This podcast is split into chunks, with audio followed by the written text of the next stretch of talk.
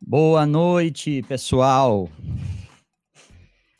Como vocês estão? Infelizmente, um probleminha técnico que a gente está tentando resolver aqui com o Jean está tentando resolver com o Hélio, um problema de, de conexão aqui, mas Deus quiser, em minutos estaremos online. Mas eu já entrei, né? Então vamos lá. Vamos, vamos dar uns recados. É, a gente começou, como a gente utiliza bastante o Instagram para avisar os irmãos da, das lives, dos temas, falar das perguntas e aquecendo, né? Como o pessoal aí do marketing gosta de, de chamar. É, mas tem muitos que não utilizam o Instagram. A gente tá, a gente criou hoje um grupo fechado é, no Telegram que muitos irmãos estão utilizando. É, porque o Telegram, né? O Telegram, quando você entra no grupo, ele te permite o acesso a todo o histórico do que já foi falado e também ele permite, ele não tem limite de pessoas dentro do grupo. Então isso vai ser legal.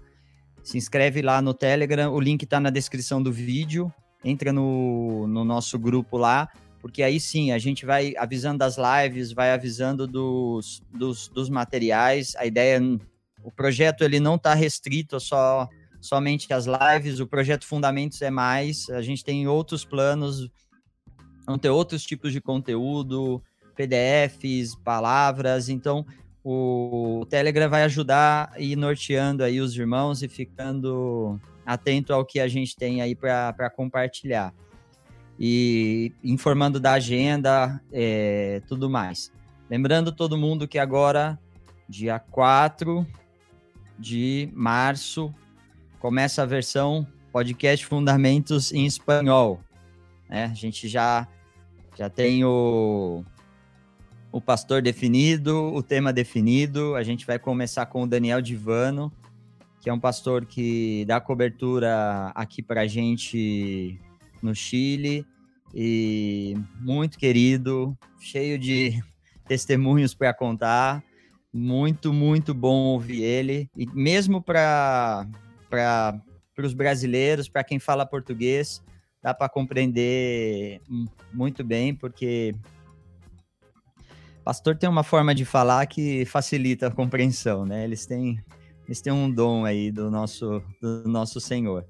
Então, legal. Eu já vou avisando vai deixando vai deixando as perguntas para o Elhão aí na, no chat. Na medida do possível, a gente vai colocando. A ideia aqui é sempre bater um papo tranquilo, descontraído, com participação de, de todo mundo, né? Esse é. Perdão. Esse é o, um dos nossos objetivos. Eu vou orar aqui, é, que é uma das, das coisas que a gente se propôs a fazer desde o podcast passado em todas as, as lives. Então eu vou me adiantando aqui na oração para que, que o Jean e o Hélio com, possam é, consertar esse problema técnico aí. Amém? Papai querido, te louvamos, Senhor, te engrandecemos. Queremos aqui colocar em apresentar a ti esse momento, Senhor, colocar na tua presença, nas tuas mãos. Faz a tua vontade, Senhor, através das nossas vidas, da vida do Hélio. Coloca a tua palavra, que ele fale, é, que o teu Espírito Santo fale pelo, por meio do Hélio, Senhor, para que ele possa transmitir a tua vontade a nós, Senhor. Que possamos estar com, com o coração aberto, tranquilo, manso, esperando para, para receber de ti, Senhor. Abençoa cada irmão aqui que nos, está nos ouvindo. Abençoa também se eventualmente a pessoa não for não for convertida, não for não for um filho teu, que essa essa palavra realmente caia em solo fértil, Senhor, que esteja que seja produtiva. Confiamos em ti, agradecemos, Senhor. Queremos que Senhor siga abençoando este projeto. Queremos fazer para, para a honra e glória do teu nome, não para, para nós mesmos, mas que possamos fazer um, um trabalho de qualidade para o Senhor. Em nome de Jesus, Pai, que abençoe esse tempo aqui com, com o Hélio. Nos ajuda, Senhor, com, com as questões técnicas aí, com as questões desse, desse mundo, mas que dependemos aqui por estes momentos da tecnologia, Senhor. Em nome de Jesus, papai. Amém, Senhor. Ô, Gia, quando você é, pronto, me manda uma mensagem no WhatsApp, tá? E a gente e a gente segue aqui na, nas apresentações. O pessoal já vai mandando aí no chat também uma coisa que a gente gosta de ver, da onde é, da onde vocês estão falando, é, que isso, isso é bem legal também, essa, essa interação. Me parece que eles estão quase prontos aqui. Eu tenho acertando os últimos, os últimos detalhes, né? É, eu posso compartilhar um pouco de já já entrando no tema do convidado, né? Eu quando morava no interior de São Paulo, eu fui tava me preparando para para casar e minha esposa morava em Osasco, onde o Hélio estava aí como como pastor e, e desde sempre me apaixonei por pelo Elião, né? Me apaixonei pela simplicidade, pela forma de ensinar, pelo testemunho de vida. Eu lembro quando eu mudei para Osasco, eu cheguei assim e falei, Hélio, você vai ser meu discipulador, não tem não tem não tem opção, não te dou opção. E graças a Deus que ele que ele me aceitou, pude aprender muito, muito, muito com o Hélio, até hoje, né? Até hoje eu ligo para ele no meio do dia, Hélio, me ajuda aqui que eu tenho uma dúvida, cara, me ajuda aqui que, que eu preciso de você. E como como essa dúvida aqui é antiga, é do teu tempo aí, então eu preciso tirar essa dúvida contigo. Então foi uma pessoa que nos ajudou, cuidou da nossa vida, cuidou da minha vida antes de casar, cuidou da, da, da minha vida como, como casal, na minha vida e da Juliana. Depois que a gente se casou, né, seguimos como discípulos aí do, do Hélio, aprendemos muito dentro da casa dele, um testemunho é, muito bom que ele tem de vida aí. Jean, faz um joia aí para mim. E aí, povo? Que doideira. Controlados os problemas, minimizado. Eu, eu espero que sim, né? vamos lá, vamos que vamos. Esse negócio tive de que fazer um freestyle aqui, tive que dar uma improvisada, cara. Ixi, o é... sumiu. Aí, o Elião sumiu agora de novo. Não Ixi. tem problema. Daqui a pouco ele aparece. Eu vou fazer o que eu ia. Mas... Ah, fale. Eu vou fazer o que eu ia fazer aqui se as coisas estivessem dentro da normalidade. É, daqui a pouco eu tô, de, tô com o olho no peixe e outro no gato aqui. Eu tô vendo o WhatsApp do Elião e conversando com vocês. Mas não tem problema. É, também família aqui. Eu Bom, ia vamos... ler Fala aí, vai, fala vai aí. Lá, irmão. vai lá, vai lá. Eu ia propor um negócio maluco aqui, mas vai lá. Opa. É mesmo? Quebrou minha cadeira. Pro... Propõe seu negócio maluco aí, rapaz. Não, não. O Hélio tá voltando aí. Não? Então tá. Beleza, tá voltando, devagar ele vem chegando. Ó, eu queria ler duas mensagens aqui. É...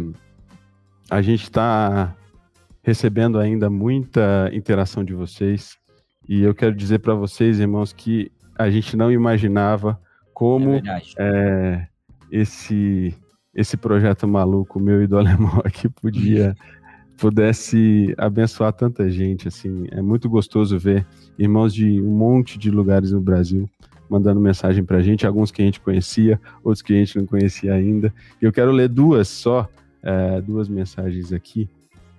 A primeira da Tati, Tatiana Neves, ela mandou uma mensagem para a gente, talvez, não sei se ela está vendo a gente aí. É, ela escreveu, eu vou resumir aqui que. Ah, bom, vou ler a mensagem dela. Estou gostando demais das entrevistas, todos nós. Vocês escolheram um tema que há tempos tenho sentido necessidade de ser falado na igreja: fundamentos, os fundamentos da nossa fé. É, assisto várias vezes, temos passado para os irmãos aqui também, todo o grupo de Ouro Branco e Lafayette. Deus tem feito a obra e temos muitos novos. Para eles também tem sido edificante os testemunhos e todo o conteúdo das entrevistas. Essa mensagem foi da Tatiana Neves, de Ouro Branco e Lafayette, lá da minha Minas Gerais. Ótimo. Que mensagem muito legal de receber. Jean. E fala aí. Tem uma, uma pergunta aqui, antes da sua segunda mensagem. A pergunta é: é o mesmo Telegram da Igreja de Salvador? Não. É um, o Telegram, o link está na descrição do vídeo. Que vocês podem ver daqui a pouco. É, apesar da Igreja de Salvador também, é, que a igreja também nos ajuda na divulgação, alguns links são colocados lá no grupo da Igreja em Salvador. Esse link, esse grupo é um grupo do, do podcast Fundamentos. Isso, o Elião voltou aqui, gente. Daqui a pouco ele entra. Eu acho que está Ah, agora ele está no computador, hein? Não agora tá, não? eu, agora eu vi. É, isso aí.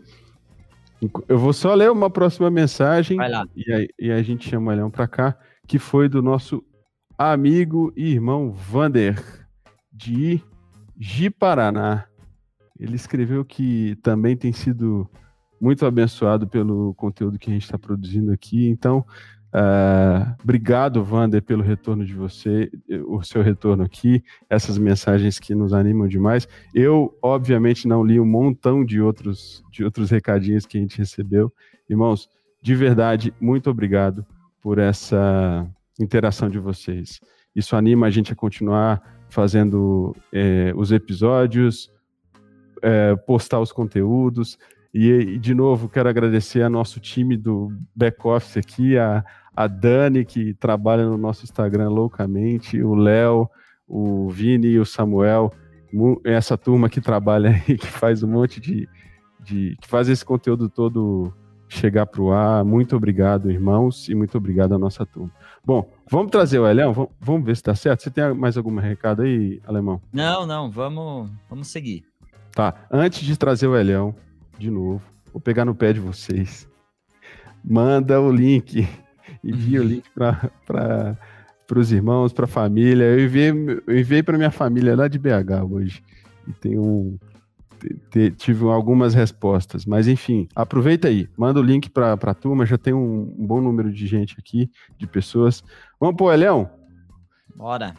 Vem, Elião, com a gente, vai dar certo. Uhum. Aí ele aí. Aê. Oh, Deus.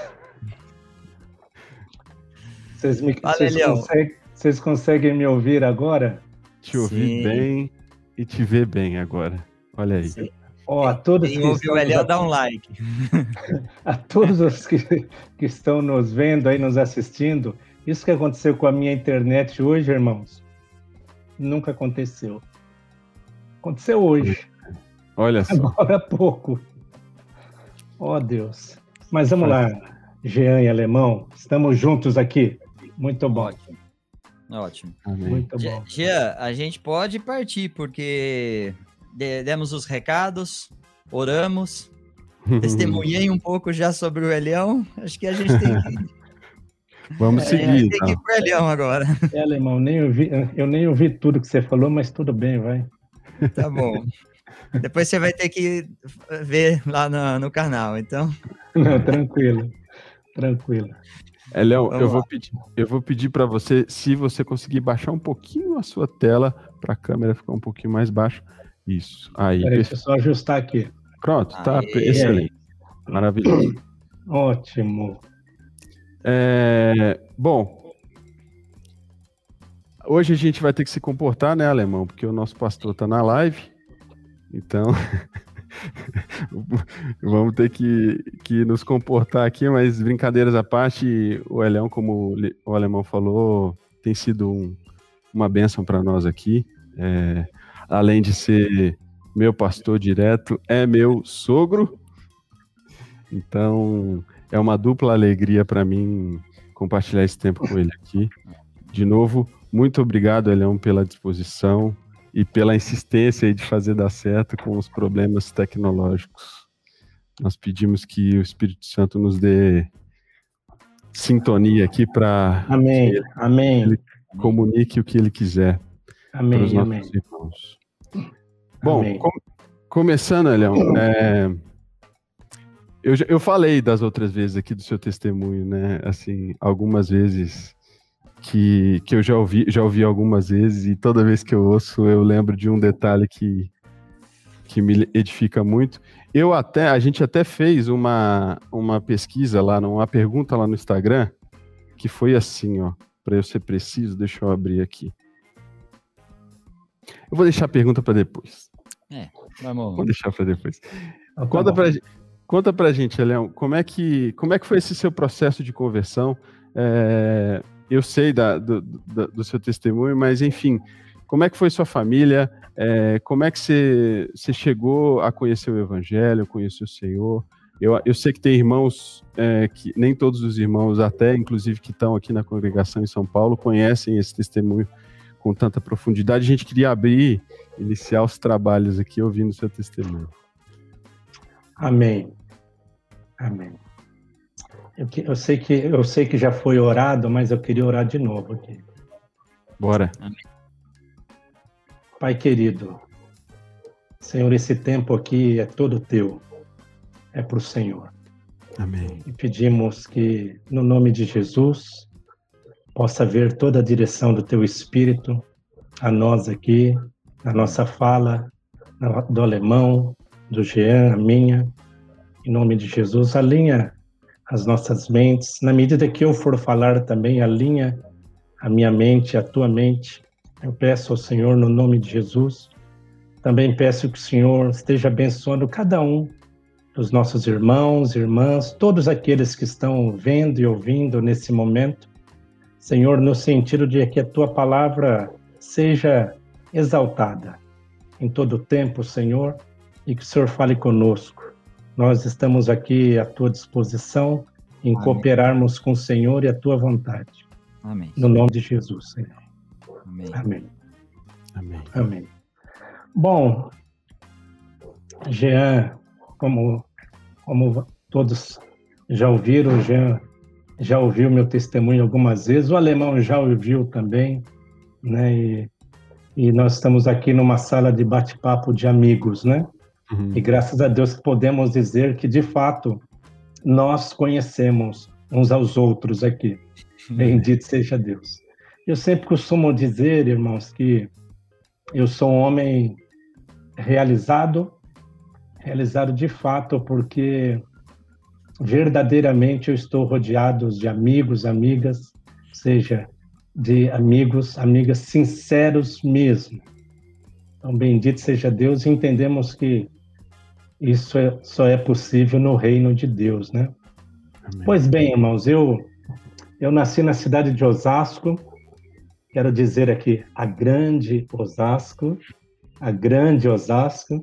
Sei que tem muitos osasquenses nos assistindo aqui, mas é uma cidade é uma cidade maravilhosa. Ou seja, então sempre morando em São Paulo, né? Eu até estava pensando hoje, né, que, que eu amo. Eu me lembro quando o João falou a semana retrasada falando de São Paulo aqui, né? seja, eu não troco São Paulo por nada, salvo se assim o Senhor, o Senhor, o Senhor quiser, né? É, eu até estava pensando que hoje que a minha qualidade de vida está em São Paulo, está em São Paulo. A minha qualidade de vida está aqui em São Paulo, porque aqui que o Senhor me plantou, é aqui que o Senhor me chamou, né? E e eu me sinto privilegiado, né? Ou seja, por poder ser um cooperador com o nosso Papai do Céu no propósito dele. Então, para mim, a minha qualidade de vida é estar no centro da vontade do Senhor. Certa ocasião, não, não me lembro se alguém me perguntou ou se eu ou se eu me antecipei em falar quando estávamos conversando, né? Eu já muitos aqui sabem que eu já fui à Índia né? E uma em, em um dos pit stops, né?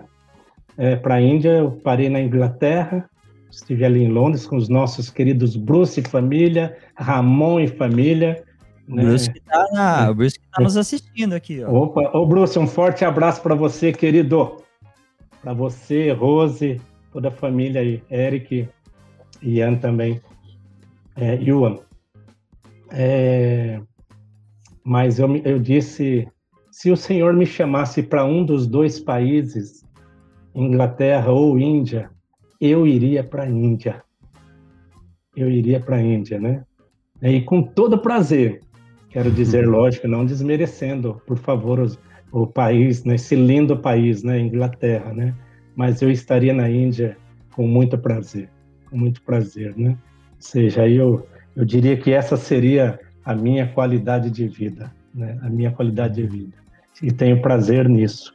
Bom, pois bem, nasci em Osasco, né, uma família de muitos irmãos. Quando nasci, meus pais já eram já eram da Igreja Batista, né, na Rua Amador Bueno, número 460 em Osasco, Jardim Piratininga, Osasco, né, e seja, e eu cresci ali, eu cresci entre os irmãos da Igreja Batista, mas uma coisa interessante que eu cresci ali, mas mas enquanto eu estive ali, culpa minha, isso que eu vou dizer, viu? Eu nunca fui um convertido de fato. E às vezes até brinco que eu fui um crentino. Eu fui um crentino porque eu não tinha testemunho de vida. Não tinha testemunho de vida. E olha que eu era assíduo nos encontros, participantes, é, é, é, é participava em todos os eventos de Natal, final de ano, né? Eu já fui Jesus, já fui Judas, só nunca não, me lembro, acho que eu nunca fui o burrinho, mas já fui, já fui de tudo, né? Mas, mas nunca tinha sido um convertido mesmo. Mas eu nasci num, num lar de muitos irmãos, né? E até que no ano de 70, se a Martinha, minha irmã, estiver assistindo aí, um beijo para você, amo você. Né? Eu nasci em 65 e minha irmã, a única irmã, nasceu em 70, né? Nas, ou seja, cinco anos, né? Mas talvez ela não lembre, mas é, durante essa, logo depois que ela nasceu, começou a crescer, o tratamento dela, hoje eu, hoje eu falo rindo, tá, irmãos? O tratamento dela foi bem diferenciado, bem diferenciado de nós, os demais irmãos, né? Hoje, hoje eu posso rir, mas quando pequeno, adolescente, eu chorei amargamente né, foi diferenciada porque minha mãe, por vezes, fez bastante diferença entre nós, ao ponto de que, por vezes, na mesma mesa, né, para Martinha, é, era um bifinho, era uma batatinha frita, e para nós era, era um ovinho frito, né? Mas, mas aí, irmãos, por conta disso, eu, como criança, eu não soube administrar isso na minha mente, né? É, minha irmã nasceu, eu tinha cinco anos, né? e eu não soube administrar, ao passo, ao, ao passo de que eu cresci com uma, com uma rejeição, com uma rejeição à minha mãe, à minha mãe. Né? Isso levou muitos anos, né? Uma rejeição e por vezes quando pequeno, adolescente, eu até chegava a dizer, cheguei a dizer, Deus, mata minha mãe, mata minha mãe. Né? E às vezes também algumas questões que acontecia na nossa casa também, né? É, meu pai, meu pai um testemunho, testemunho. Depois até quero citar aqui um versículo que foi colocado num banner no ano de 2011, quando meu pai faleceu ali na Igreja Batista. Meu pai de um testemunho irretocável, né? Mas minha mãe na época deixava a desejar muito, né? Pois bem, eu, é, irmãos, irmãs, eu cresci dessa forma eu cresci assim ao passo de que essa tudo isso que eu passava em casa também eu eu descontava na rua, eu brigava na escola, sabe? Então era bem consequente, né? É, já menino, né? Já menino e eu cresci dessa forma. Mas já no início da minha adolescência, já no início da minha adolescência, eu comecei a ter, ter algo que foi que chamavam na época de crise de nervos, né? Eu fui encaminhado a psicólogos, eu fui encaminhado a psiquiatras, fiz muitos eletrocefalogramas, né? Que os quais nunca deram nenhuma alteração, né? É, eu ficava muito nervoso comigo mesmo, tinha vontade de bater, ou seja, de esmurrar, né? E perdi o controle, eu ficava desestabilizado, desestabilizado. E, e nessa época já já adolescente já iniciou-se aí um tratamento também junto ao psiquiatra, né, com medicamentos, né? Na época um medicamento que se chamava Diampax, né? Diampax. Então eu cresci dessa forma, dessa forma, né? E enquanto meus pais, meus pais, posso dizer assim, conseguiram me segurar, né? Ou seja, para ir à igreja batista lá eu fui, né? E por vezes eu fui obrigado mesmo, mas eu não hoje eu não reclamo disso de jeito nenhum. Na época eu não tive maturidade para administrar nada disso, né? Então, é, e com esse sistema de, nervoso que eu tinha, que eu tinha, é, por vezes eu tinha algumas crises, né? Algumas crises tipo de depressão, tudo isso passou por uma forte, passou por uma forte opressão, forte, forte. Quando eu tinha algumas crises, os meus olhos repuxavam, a boca repuxava, eu ficava fora de mim, mesmo já trabalhando em empresas, e dali também me encaminhavam para psicólogos, psiquiatra, para enfermaria, e assim vai. Então, então eu vivi, eu vivi, posso dizer, é, atormentado por um por um bom tempo, por um bom tempo da minha vida, né? E para como se não bastasse como se não bastasse eu adquirir uma gagueira, né? Eu fiquei gago, né, na minha adolescência. Eu não conseguia, por exemplo, imaginar num ambiente como esse aqui, eu falar seria impossível, impossível. Ou seja, seria como se um fogo queimasse dentro de mim. E eu me lembro até que, certa ocasião, eu tão desestabilizado que eu estava conversando com um colega no bairro lá, no Jardim Piratininga, o Fran, e eu tentando falar com ele algo eu não consegui, eu fiquei tão nervoso comigo mesmo que eu só fiz assim em mim mesmo. Ou seja, eu me bati, né? Ou seja, totalmente desestabilizado, né? Aí desmaiei, eu já perdi as contas de quantas vezes eu já desmaiei na vida, sem exagero, foram muitas vezes mesmo. Né? Mas até então os médicos nunca descobriam nada, né? Mas mas hoje eu sei que tinha uma que tinha uma raiz uma raiz na raiz de amargura. uma raiz na raiz de amargura, né? Que o autor de Hebreus, Hebreus 12 fala, né? É, e depois, depois, irmãos, é, na medida que fui crescendo, estava vivendo esse ambiente, depois eu costumo dizer que eu não me desviei, tá? eu me afastei do convívio dos irmãos, porque eu verdadeiramente eu não era um convertido eu não era um convertido. Então, por vezes eu quis a morte, ah, eu queria morrer mesmo. De vez de eu já colocar meu irmão Nelson, ele nem sabe disso, né? Nem soube, né? Porque hoje ele não está mais conosco, né? Mas meu irmão Nelson tinha várias armas em casa, eu com uma 765, tipo, sabe, querendo me matar, mas o Senhor não permitiu que eu puxasse o gatilho e, e, como se não bastasse tudo isso, toda essa situação também, no ano de 84 foi um ano muito difícil para mim. Um ano muito difícil. Foi difícil eu administrar o meu emocional, que culminou entre todas as, podemos dizer, as tragédias que houveram, né, no ano de 84, quando um tio meu foi atropelado, né, o tio Sebastião, depois, não, o tio Adão, depois o tio Jorge foi afogado, morreu afogado, né? Ambos morreram. Né? nessa época, é, é, um primo também, um priminho nasceu e morreu também. É, o sogro do meu irmão faleceu. Né? E por fim, no dia 2 de julho de 84, né, eu perdi um irmão assassinado também, né? Deixou dois filhos que hoje já são aí, num bom sentido, marmanjos, já são pais aí também, né? O Ralph e a Cintia. Um beijo para vocês aí. E, e, de maneira que, além da, da, da, desse dilema que eu trazia, né, em relação à minha mãe, ou seja, algo mais na, na lista, né? Ou seja, nutria esse ódio pelo Jânio, né? Seja a pessoa que matou meu irmão, eu o conhecia, era uma colega de trabalho, né? Por vezes, o Nelson, principalmente, né? É, e nós, junto com ele, por algumas vezes, né? É, saímos na captura do Jânio, mas nunca o encontramos, graças a Deus. Graças a Deus.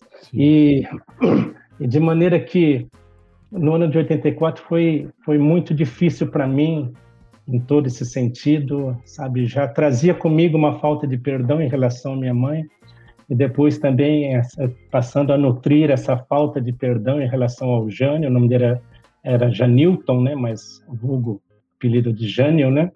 E, e foi muito difícil para mim. E, e, eu e eu ali no ano de 84 estava no auge das minhas terapias também no auge, porque foram vários anos, né? Fazendo terapia nos divãs, chorando, chorando como criança, inclusive depois de casado, inclusive depois de casado, né? E, e ainda nesse ano de 84, nem tudo foi tragédia, né? Nem tudo foi tragédia, porque foi o ano que eu conheci a minha baixinha, uhum. né? Um, no dia 1 do 11 de 84 eu a conheci. Né? E, e, foi, posso dizer aqui que foi amor à primeira vista. Bom, mas não vou entrar nesses detalhes. Mas foi tudo foi muito rápido entre nós ao ponto de, de no dia 4 de maio de 85 já estarmos casando. Né? E a Lívia nascendo em 85 também. Né? Então, é, foi, foi um momento muito, muito difícil para mim, muito difícil para mim. Contudo, é, eu não diria contudo, né? Então, é, Márcia casou comigo, é, eu vivendo essas situações, e por vezes ela presenciou né, essas crises que eu tinha, e de, e de uma depressão passou por uma forte opressão, como eu havia dito, e, e, e o que acontecia? Por vezes, eu não podia, nem mesmo, sem exagero, me olhar no espelho. Porque se eu me olhasse no espelho, eu via demônios. Eu via demônios. Eu, eu passei a, a viver atormentado. Atormentado. Eu não tinha prazer em viver. Tanto que eu não tinha medo de nada. Eu não tinha medo de nada. Eu não tinha prazer em viver. Para mim, se morresse, morresse, para mim na, é, não faria diferença, né? Graças a Deus o Senhor nunca permitiu isso. E, e quando essas crises, mesmo já na minha, também na minha adolescência, quando acontecia essas crises comigo, eu procurava o meu pai, e o meu pai, na fé dele sincera, que eu agradeço muito a Deus por isso, meu pai fazia basicamente duas coisas. Ele orava por mim e lia o Salmo 91. Essa era a fé do meu pai. Uhum. Ou seja, ou seja, e como funcionava? Quando ele fazia isso comigo, era como tirar com a, a mão aquele tormento, era desfrutar de uma paz imensa, absoluta, absoluta. Mas é, eu até pensando hoje, né, que eu vivi por muitos anos com ódio, falta de perdão, tormento, depressão, essa gagueira. Eu era valente também por muitos anos debaixo desses tormentos e de enganos também. E assim foi, e assim foi a Márcia presenciando várias crises quando me levavam ao hospital. Eu era tão atormentado que, que para mim era como se eu estivesse vendo demônios. Eu dizia: "Não me deixa dormir, não me deixa dormir, porque se eu dormir, eles vão eles eles vão me levar". Pois bem, e aí Márcia e eu, muita dificuldade no casamento, aí seguimos, seguimos a nossa vida, mas no ano de 86, no ano de 86, é, tudo começou a mudar. Tudo começou a mudar. Primeiro, eu dou graças a Deus pelo meu pai. Que meu pai, quando eu me lembro que por vezes que eu tinha crise, né, lá no quarto do é, é, nosso, né, meu dos meus irmãos, saindo da beliche, por vezes eu batia na porta, saía, batia na porta dele, eu, meu pai saía, eu dizia, pai, eu preciso de ajuda, eu preciso de ajuda.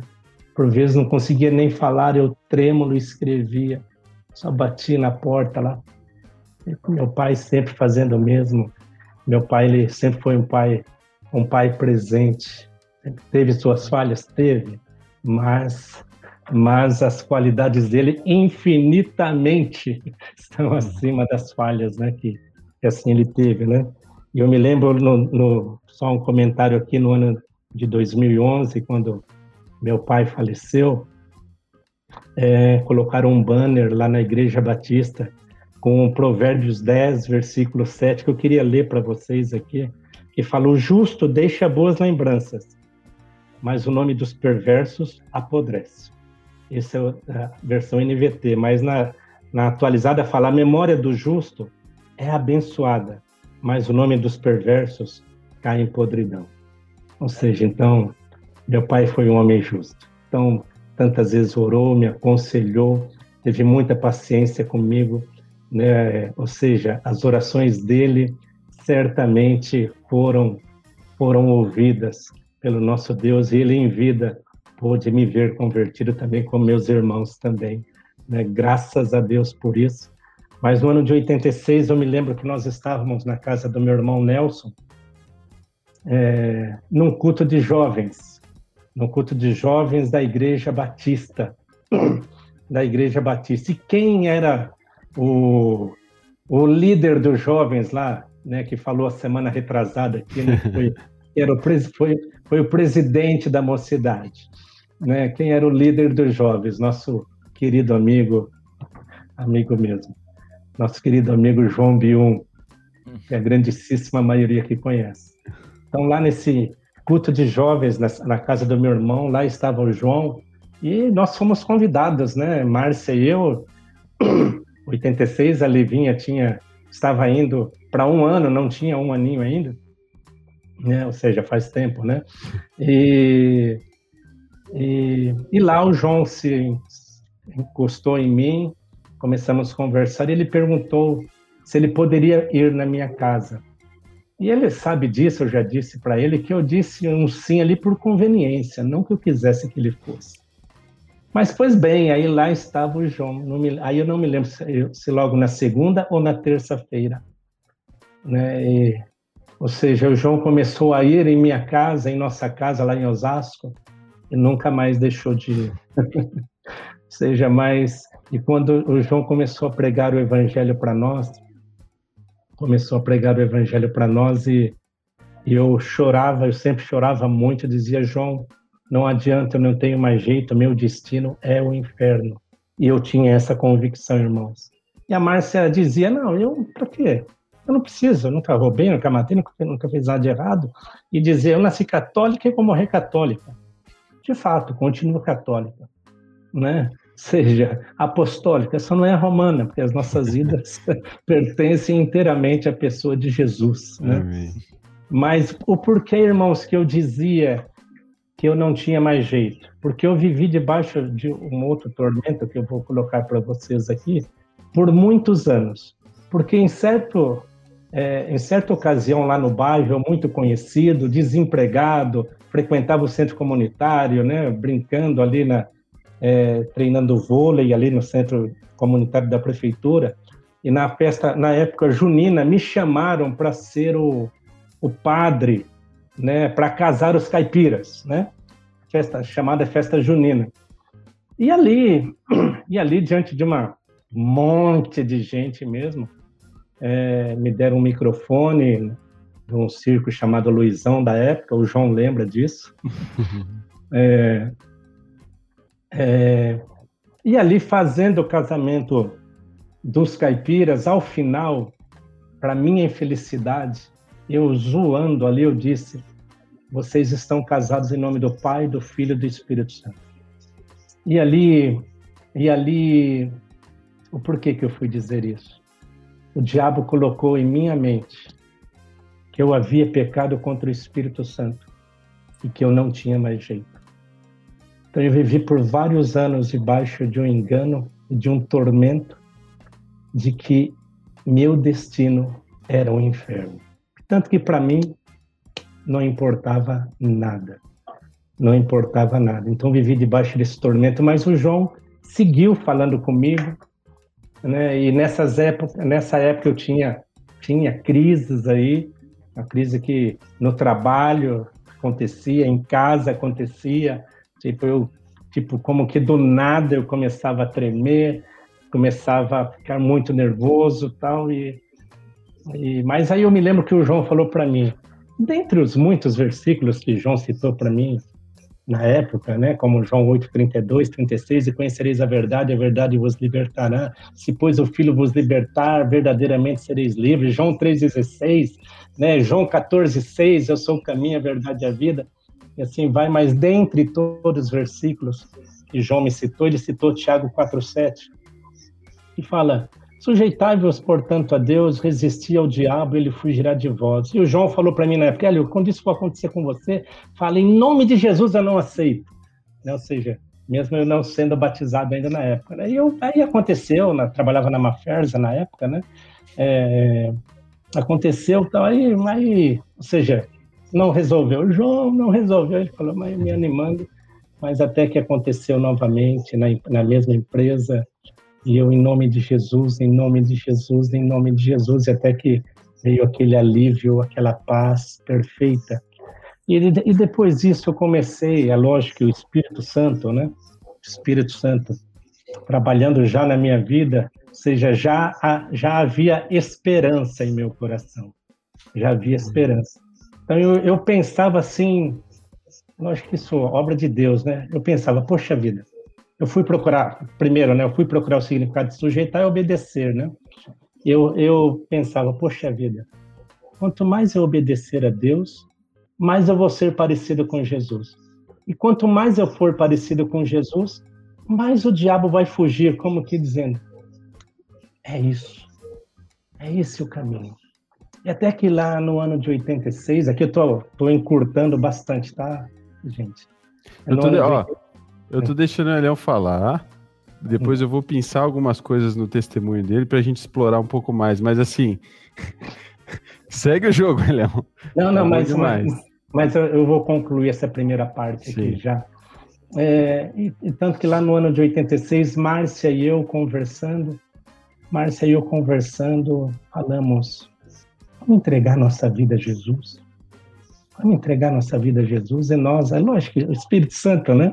Uhum. É, nós combinamos ali e procuramos o João e falamos, João, nós queremos entregar nossa vida a Jesus. Isso, nós conhecemos o João mais ou menos junho, julho de 86, né? Então, aí foi um período de pregação aí, acredito que uns dois meses, mais ou menos, uns dois meses. Essa, essa é, essa questão específica, né? Uns dois meses, mais ou menos, e falamos, vamos entregar nossa vida a Jesus, e assim foi feito, nós entregamos. Mas eu me lembro que eu, em conversa com Deus, eu falei, Deus, eu não aguento mais. Falei, Deus, tem misericórdia de mim.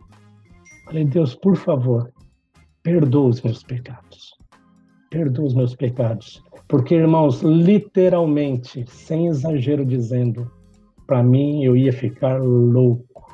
Eu não, eu não aguentava mais.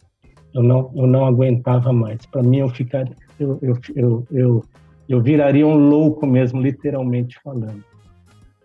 Mas aí, por conta é, também do que o entendimento que nós temos hoje, ou seja, aquilo que nós vemos nas Escrituras, né? ou seja, quem, Marco 16, né? quem crer e for batizado será salvo, nós vemos tanto as palavras de Jesus, quanto o ensino dos apóstolos e quanto a prática dos apóstolos, né? Nós vemos que tão, tão logo uma pessoa cria, já era batizado, né? Essa não era fé e, nem, e não tem, tem nenhum problema, né? É, é, dos nossos irmãos da Igreja Batista, né? Ou seja, tinha a chamada eu acredito que talvez seja o mesmo nome ainda, classe de catecúmenos, né? E, ou seja, então, nós só fomos batizados, eu digo só fomos porque, naturalmente falando, não, é, foi demorado, foi demorado, né? Nós só fomos batizados, Márcia e eu, no dia 31 de dezembro de 86, o pastor norte-americano Blake Allen Steele. E, e foi bênção demais fomos colocados em Cristo, batizados em nome do Pai, do Filho e do Espírito Santo. Agora, irmãos, uma coisa impressionante. Uma coisa que eu não disse também, a Lívia, a Livinha, quando pequena, ela era, ela era atormentadinha também. Ela, se deixasse, ela arrancava os cabelos, né? A gente tinha que ficar é, de olho nela, né? E, e não dormia à noite também. Mas a partir do instante que nós fomos batizados, irmãos, isso sem exagero, eu nunca, nunca, nunca mais tive crise nenhuma. Nunca mais. Eu me lembro que já no início de 87, voltei na psicóloga, doutora Alzira, na Avenida Angélica, né, já terminando minha terapia, eu disse para ela, doutora, eu quero agradecer muito a senhora por esse tempo que eu passei aqui. Disse para ela, foi muito bom, mas eu quero dizer algo para a senhora também. Não foi isso que mudou minha vida. Falei, doutora, eu entreguei minha vida a Jesus. Falei, Jesus me transformou. Eu estava tomado de uma profunda, como ainda sou tomado dessa profunda gratidão por Jesus ter me alcançado, ter mudado a minha sorte. Né, eu costumo dizer que não tenho nada contra a psicologia, lógico que tenho contra a psicologia que vai contra a palavra do nosso Senhor, aí sim. seja, porque a psicologia trata na psique, na alma, na mente, nas emoções, né? Mas Jesus veio e tratou aqui. Tratando aqui, mudou aqui. E nessa época eu ainda tomava meus calmantes. Eu me lembro, o João não se lembra disso, né? Mas eu me lembro que cheguei no João falei, João, nem lembro exatamente a palavra que eu falei, tipo, eu estou sentindo de Deus que é para mim parar de tomar esses remédios. E o João não foi, vamos dizer assim, inconsequente, vamos dizer assim, talvez, porque, porque o que poderia estar acontecendo ali, de eu estar sendo movido somente pelas minhas emoções. E o João não falou, não, Hélio, não, Hélio, para, para mesmo. Falou, não, Hélio, olha, seja feito conforme a tua fé. Faz conforme a tua fé. E assim eu fiz. E era fé mesmo, irmãos. era fé. Eu nunca mais necessitei, eu, necessitei, eu nunca mais necessitei de, de nenhum medicamento, né? nesse sentido aí, seja a minha mente foi restaurada, mas depois eu falo um pouquinho mais como eu trabalhei essa questão da mente, como eu trabalhei para renovar a minha mente, né? Como eu trabalhei para seja para que para que eu pudesse permanecer firme, seja permanecer firme, firme no Senhor, né? Eu sei que tem, não sei, Jean alemão, eu sei que tem, é, não sei se eu falo até o momento se eu cheguei, que eu cheguei ao presbitério ou não, mas aí tô, tô aí, dependendo de vocês aí, tá bom? é, aí vocês, vocês... Podemos, podemos conversar um pouco, né, Jean? Que... Vamos sim. Mas a gente de... volta, porque esse testemunho vai ser mais, mais longo é. que que os Sim. demais. Olha, Elião, eu que conheço Sim. o teu testemunho, certos momentos fiquei arrepiado e certos momentos segurei aqui para não sair lágrimas na, na frente de muita gente, né? Porque é uma ação do Espírito Santo mesmo, glorificado seja o nosso Deus. Né? Amém.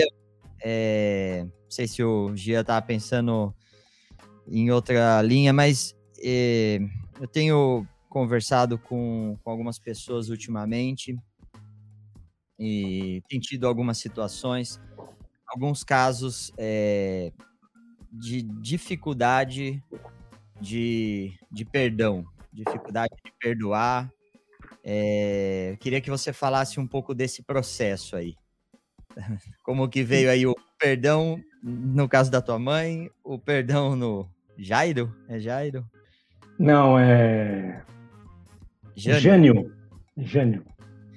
Como que, como que é, com você e como, e como uma mensagem que você possa dar a quem a quem está ouvindo que eventualmente está dentro de uma situação parecida, né, é, sobre essa questão do perdão.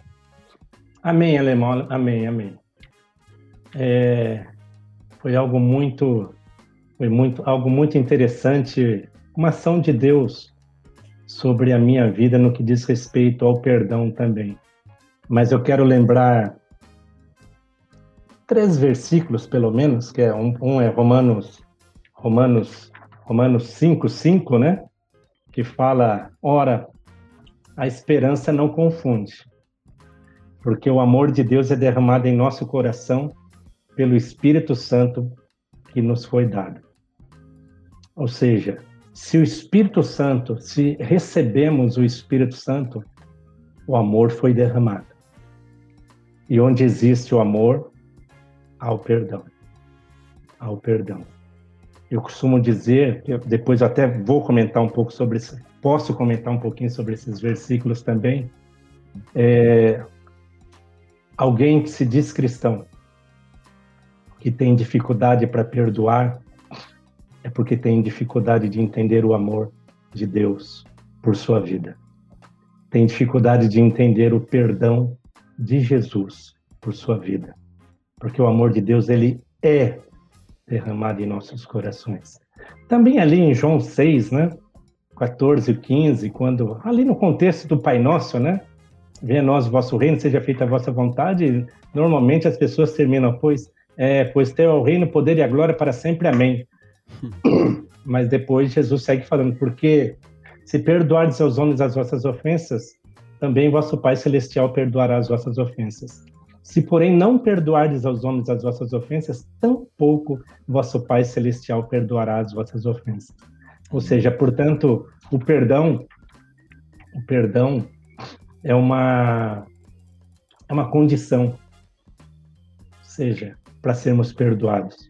Porque se não formos porque se não perdoarmos, nós não teremos perdão também. Mas antes de eu citar algum versículo, mas deixa eu citar algo que aconteceu em relação à minha mãe. É, logo depois que eu me converti, eu chamei minha mãe para uma conversa. Chamei minha mãe para uma conversa e disse: Mãe, eu quero pedir perdão à senhora por todo o mal que eu já fiz para a senhora. Quero pedir perdão à senhora por toda desobediência, por toda rebeldia que eu já tive para com a senhora. Mãe, me perdoa. Me perdoa. Eu não disse para ela que por um por um bom período da minha vida eu nutri esse, sabe, essa falta de perdão para com ela, esse ódio que eu tinha na realidade. Eu não disse.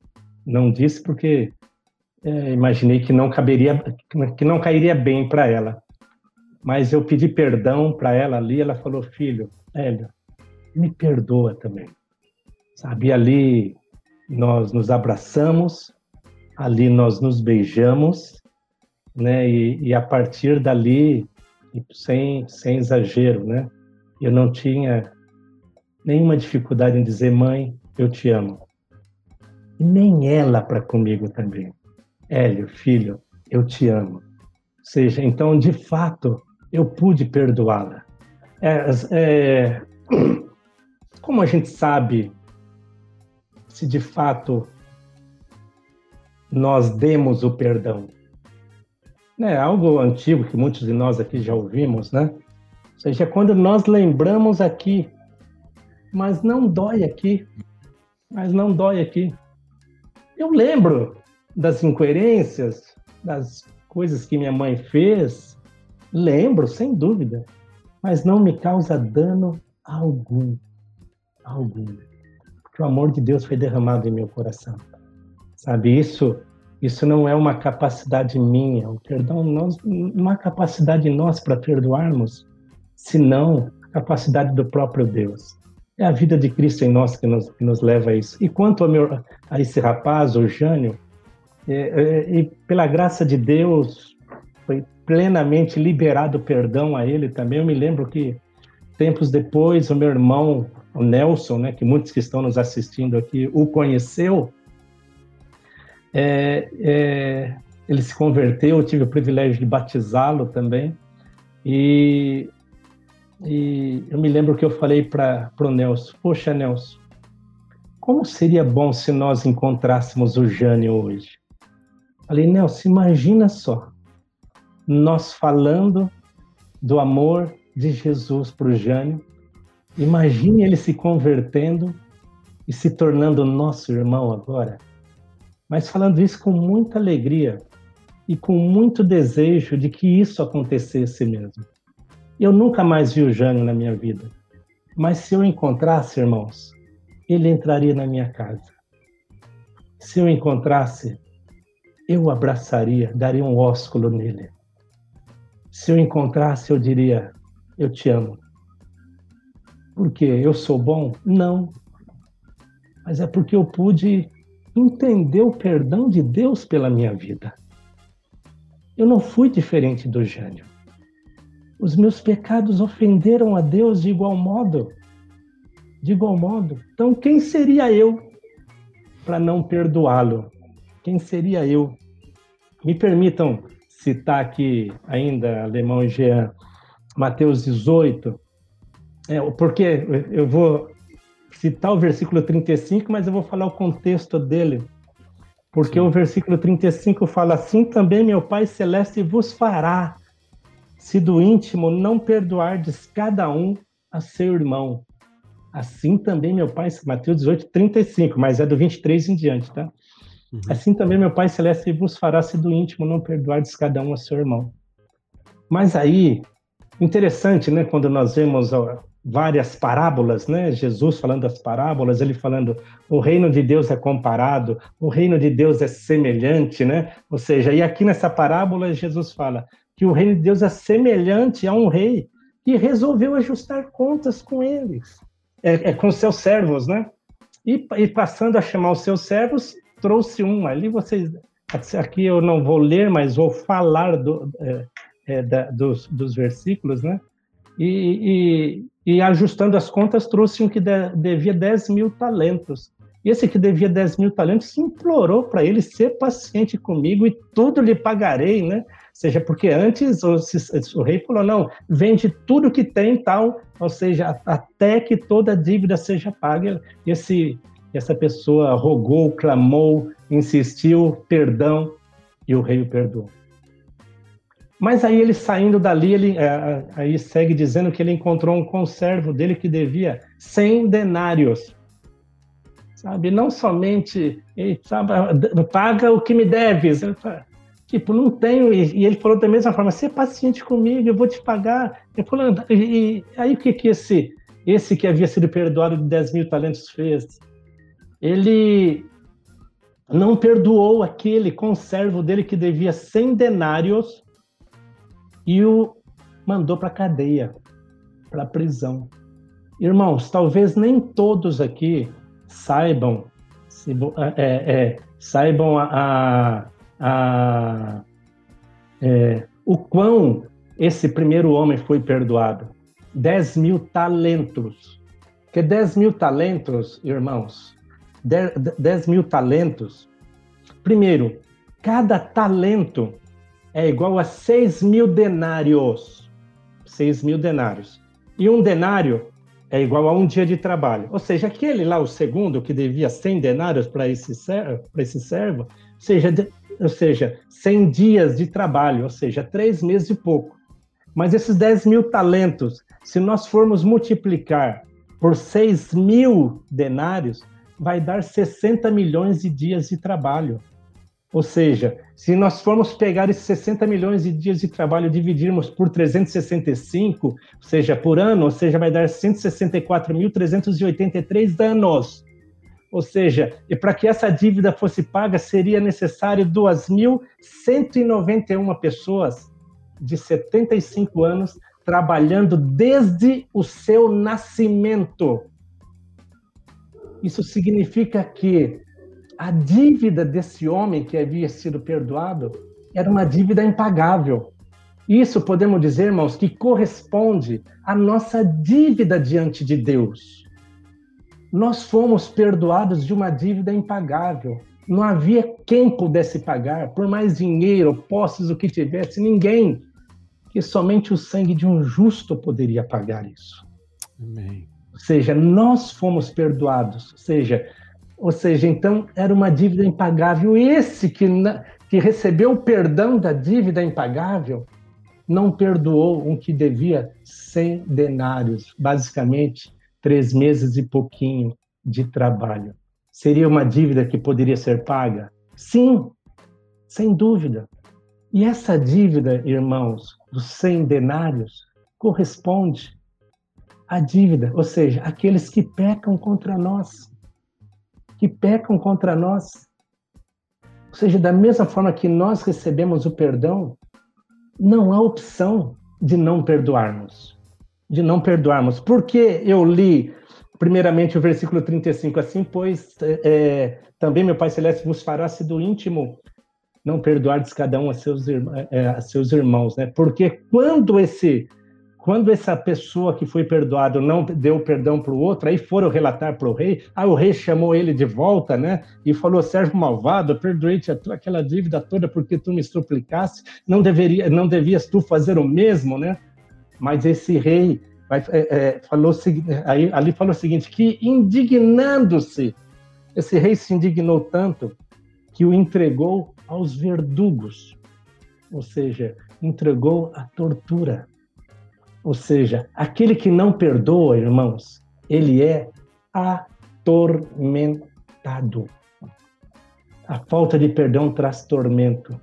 E eu vivi esse dilema por muitas vezes, por muitos anos. Então, alemão, não sei se eu consegui aí é, te, te, explicar, Muito. te falar sobre, sobre a alguém, sua pergunta aí. Alguém colocou aqui, ó, Cássio, vou colocar na tela. Opa. O Cássio. O Cássio está participando Ó. hoje. O Cássio é. Ruivo, amigão. Aí, Abraço, maravilha. Cássio. Uma aula sobre o perdão. Então, acho que resumiu bem aqui qual foi, Glória a qual Deus. foi o sentimento. Glória a Deus. Amém. Amém. O Senhor é bom demais. É...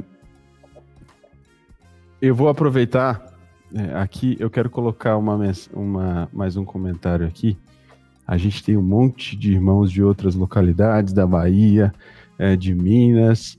É, bom, um monte de gente. Eu vou colocar o comentário do Jorge aqui. Jorge Antônio dos Santos.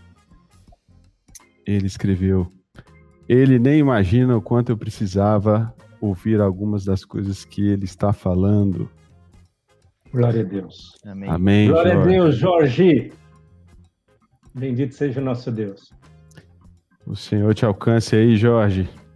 Nada disso aqui é obra nossa, é tudo feito pela pura misericórdia do nosso Senhor. Então, né? somente isso. Graças a Deus. Eu vou. Deixa, deixa eu aproveitar Fala. a pausa. Tem um, Aproveita. tô com outra tela aqui, ó, olhando um dado. 54% das pessoas que estão assistindo não são inscritas no canal. Oh, meu Deus. Vamos lá, explica aí, Gia, a importância da inscrição. é verdade.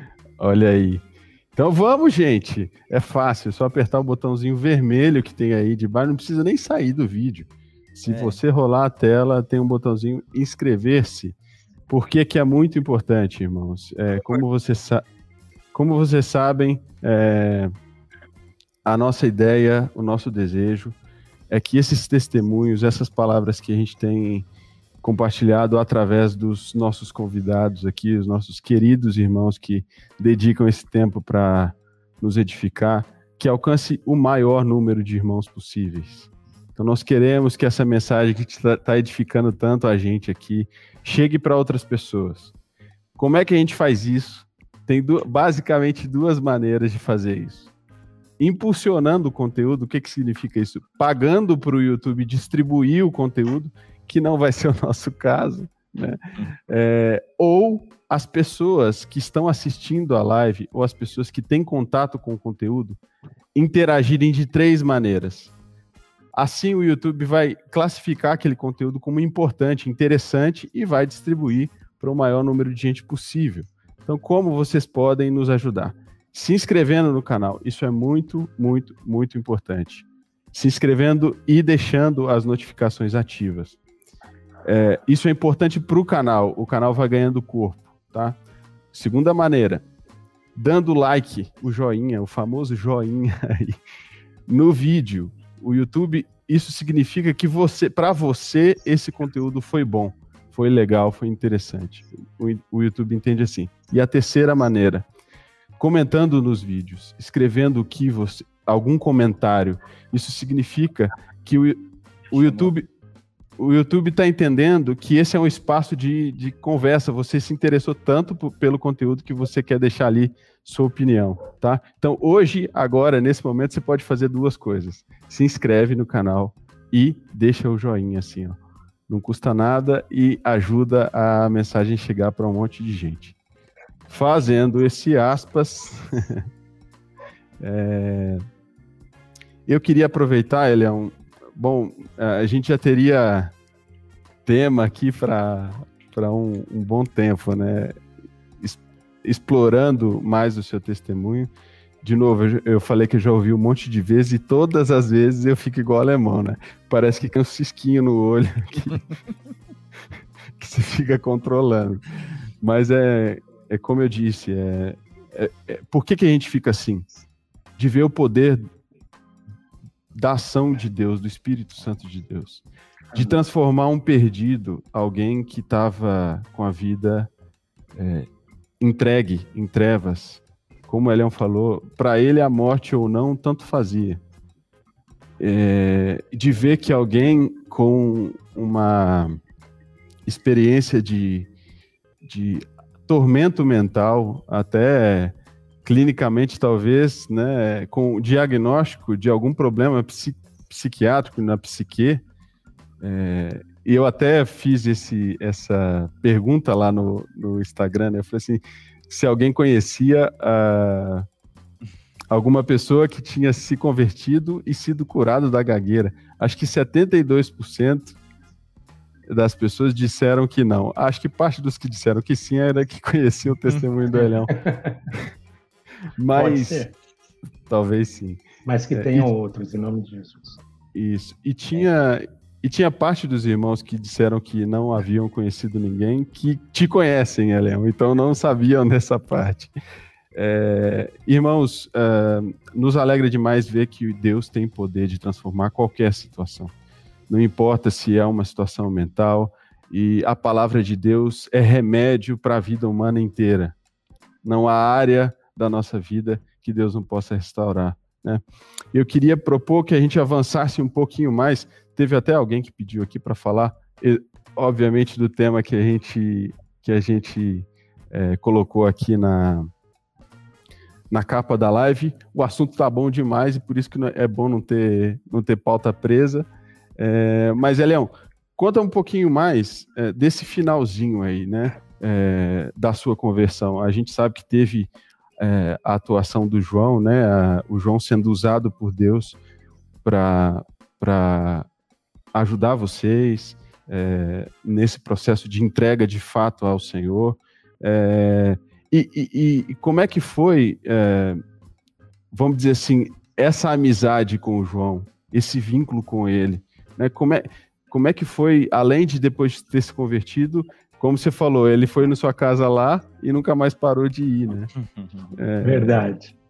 Que importância isso teve para você, não só nessa conversão, mas logo em seguida para permanecer firme, enfim. Eu queria abrir esse parênteses aqui para você falar, contar um pouquinho mais sobre isso. Amém, amém. É, lembrando aqui da Mateus 28, de 18 a 20, né? Onde ali Jesus Jesus nos manda é, a ensinar a guardar todas as coisas que Jesus ordenou. E, e juntando isso também que uma frase, né, que a grandíssima maioria aqui de nós conhecemos, que o exemplo não é a melhor forma de ensino, é a única, né? E então logo João começou a pregar o evangelho para nós, depois fomos batizados, né? Fomos batizados, não somente após o batismo, mas nós já, mesmo sem entendermos, sem entendermos alguns conceitos, né? Seja, sem termos na nossa mente alguns conceitos, tem verdades fundamentais nas escrituras ali, nós vivíamos juntos. Nós vivíamos juntos, né? Por exemplo, lembrando aqui de Atos 2, 42, né? Perseveravam na doutrina dos apóstolos, na comunhão, no partir do pão, nas orações. Nós éramos muito envolvidos na comunhão. Um dos pontos. Nós éramos muito, ou seja, eu fui ensinado a isso, né? E, é, em meio a isso também, em meio a isso, tanto Márcia quanto eu, quanto eu, nós fomos nós fomos ensinados literalmente, ou seja, no que diz respeito à vida à vida conjugal, a vida conjugal. Porque eu não citei aqui, mas dentre as minhas muitas problemáticas, né, né, ou seja, eu era muito ciumento muito ciumento. E às vezes a gente é, é, costuma até dizer, né, que o ciúmes vê pelo em casca de ovo, né? Ou seja, vê problema onde não existe. Né? E pelo fato de eu ser muito ciumento, isso trouxe grandes problemas entre Márcia e eu. Né? Entre Márcia e eu, ao ponto de que uma semana ela tirou a aliança e falou: Tó, chega, não dá mais. Com uma semana de casado. Mas ali eu chorei, Dizem que homem não chora, homem chora, viu? é, principalmente quando, é, melhor ainda quando é de arrependimento, né? É, é, então ali, ali nós fomos ensinados, né? Márcia e eu, né? Eu tinha uma postura muito, muito passiva como homem, né? Eu até brinco que eu era um BA, né? posso dizer para vocês aqui, porque eu estou falando de mim mesmo, que eu era um boca aberta. Né? Eu, não tinha, eu, eu não tinha voz na minha casa. Eu não tinha voz na minha casa não por culpa da Márcia, mas por minha culpa. Em contrapartida, a Márcia também era forte nas convicções dela, entendeu? Do jeito dela de ser. Então, nós dois fomos, nós dois fomos ensinados. Fomos ensinados no nosso sacerdócio, né? Ou seja, eu como homem, como me portar, sabe, tanto na responsabilidade quanto na autoridade da minha casa, né? E a Márcia como é, é, como como mulher, como esposa, como mãe, como auxiliadora idônea, como uma mulher sábia, né? De Provérbios 14, 1, o quanto nos entristece, quanto nos entristece às vezes, ó, cá entre nós, cá entre nós às vezes de vermos sabe, de presenciarmos situações de mulheres na parte B de Provérbios 14, 1, sabe, tolas. As escrituras dizem que a tola com as próprias mãos a derriba, a derruba, né? Mas o parte A fala que a mulher sábia edifica a casa. Então, então, então nós fomos ensinados, né? Acompanhados aí. João e Sandra nos ajudaram muito, nos ajudam e seguimos juntos aí né? Nessa hoje é uma ajuda mútua também, né? Ou seja, uma sujeição, uma sujeição, né? É, aliás, essa foi, é, é, é, posso dizer que esse também, desde o início, foi um dos um dos princípios marcantes em nossa relação, em nossa vida, né? Do princípio de, de conversão, né? Ou seja, foi a sujeição, né? Ou seja, falei aqui da comunhão, né? tem a sujeição, que Efésios 5, 21 fala, sujeitando-vos uns aos outros no temor de Cristo. Ou seja, então havia essa sujeição entre nós, da nossa parte, de nós para com João, e vice-versa, entendeu? E havia, havia um cuidado, nós fomos cuidados mesmo, viu, irmãos? Nós somos cuidados, né? Como Paulo falou aos Gálatas, né? Levai as cargas uns dos outros e assim cumprireis a lei de Cristo. Ou seja, fomos cuidados. Uma outra coisa que houve também, que havia, né, que havia, havia confissão de pecados. Havia confissão de pecados. Tiago 5,16, né? Confessai, pois, os vossos pecados e orai uns pelos outros para seres curados. Né? E, e aquilo, irmãos, que nós hoje pela graça de Deus, nós temos caminhado mais aí. Por exemplo, nós não tínhamos nem mesmo esse termo juntas e ligamentos, nós não tínhamos esse termo entre nós. Né? Não, não havia. Agora, irmãos, como havia a prática disso? Como havia a prática? Isso era algo muito prático para nós. Como falamos, havia essa sujeição, havia esse cuidado, havia confissão, né? Ou seja, então hoje quando eu olho, por exemplo, a Efésios 4, de 11 a 16, de 11 a 16, ou seja, muitos de nós aqui sabemos, talvez até de cor também, né? Mas, mas quando o versículo 16 fala, no primeiro 15, né? Mas seguindo a verdade e amor, cresçamos em tudo naquele que é a cabeça, Cristo. E 16 fala de quem todo o corpo bem ajustado e ligado, segundo a justa cooperação de cada parte, efetua, notemos aí, o seu próprio aumento para edificação de si mesmo em amor. Aquilo que falamos, né? Quem é que edifica o corpo de Cristo? O corpo de Cristo edifica o corpo de Cristo onde, é, é, onde há essa interação, onde há esse cuidado, né? onde há esse funcionamento, né? de fato, né? um, funcionamento primeiramente de amor, ou seja, porque o amor que é o vínculo da perfeição, né? E Jesus falou também, é, ó, eu estou dando para vocês um novo, novo mandamento vos dou, que assim como eu vos amei, e também vos, vos ameis uns aos outros, né? né? E depois Jesus fala, e nisso vão conhecer que, vo que vocês são meus discípulos, se vocês tiverem amor uns pelos outros. Então, o amor, o que rege esses relacionamentos, né? o que rege essa sujeição, seja, primeiramente, é o amor ao nosso Senhor. Mesmo porque Efésios 4 aqui está dentro de um contexto, né, do 11 em diante ali, onde é, o Espírito Santo usando Paulo ali fala que ele mesmo, Jesus, ele deu esses dons, né? Esses homens dons aos, né, para a igreja, apóstolos, profetas, pastores, mestres, né?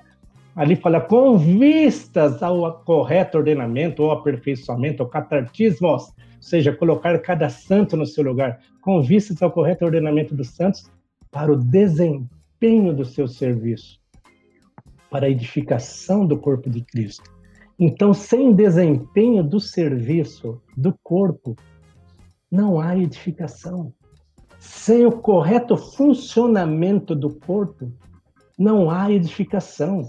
E depois, é, e depois nós, nós podemos entender, podemos passar a entender também que, que os pastores edificam a igreja também, mas não são os pastores. Ou seja, ou seja, é o corpo que traz edificação para o corpo. O pastor não é o mil e uma utilidades, o que faz tudo. É necessário, é importante, é preciso a interação, a atuação do corpo. E nesse contexto aí, eu volto a dizer, aí é, é de Efésios 4, ou seja, que é aí que vai haver edificação do corpo de Cristo. Então, lá atrás, já no início de 87, é, é, eu diria até mesmo antes de nós nos batizarmos, nós já vivíamos, de, de Mar, nós que eu digo, Márcia e eu, né? Nós já vivíamos isso, mas seguimos isso. Eu posso dizer que intensamente. Nós éramos intensos nos nossos relacionamentos, nós éramos intensos na confiança, sabe? Nós, de fato, agíamos, procedíamos como verdadeiros amigos, como até hoje. Obrigado, amigo João.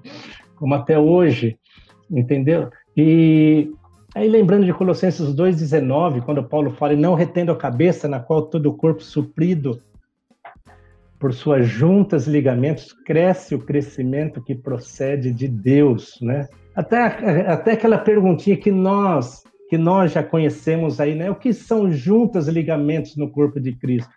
A gente sabe, juntas liga, ligamentos no corpo de Cristo são relações fortes e resistentes né, entre os seus membros, né? E para que servem essas juntas? Né?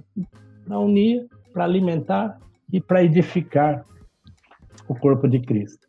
Então, de maneira que no corpo de Cristo, como já havia, é, é, é mesmo sem esse sem esse entendimento, nós vivíamos isso, né? Como, como uhum. falei, né? Seja, isso já havia entre nós e graças a Deus segue, né? Mas seja entre nós agora entre nós, né? Uhum. Se nós aí, graças a Deus, o leque aumentou e muito, e muito, né? Muitíssimos outros vieram se convertendo ao longo desses anos também, de maneira que no relacionamento entre entre irmãos deve haver amor, submissão, transparência, perdão, ou seja, no relacionamento, ou seja, de maneira que seja um relacionamento intenso e um relacionamento simples e natural também. Ou seja, sem nenhuma imposição, ou seja, é viver a vida de Cristo, é multiplicar a vida de Cristo nesses relacionamentos, nesses relacionamentos, né? E lembrando daquilo que Jesus falou em Marcos 3:14, né?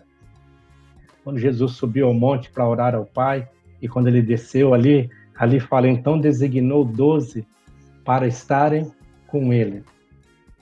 E depois para os enviar a pregar.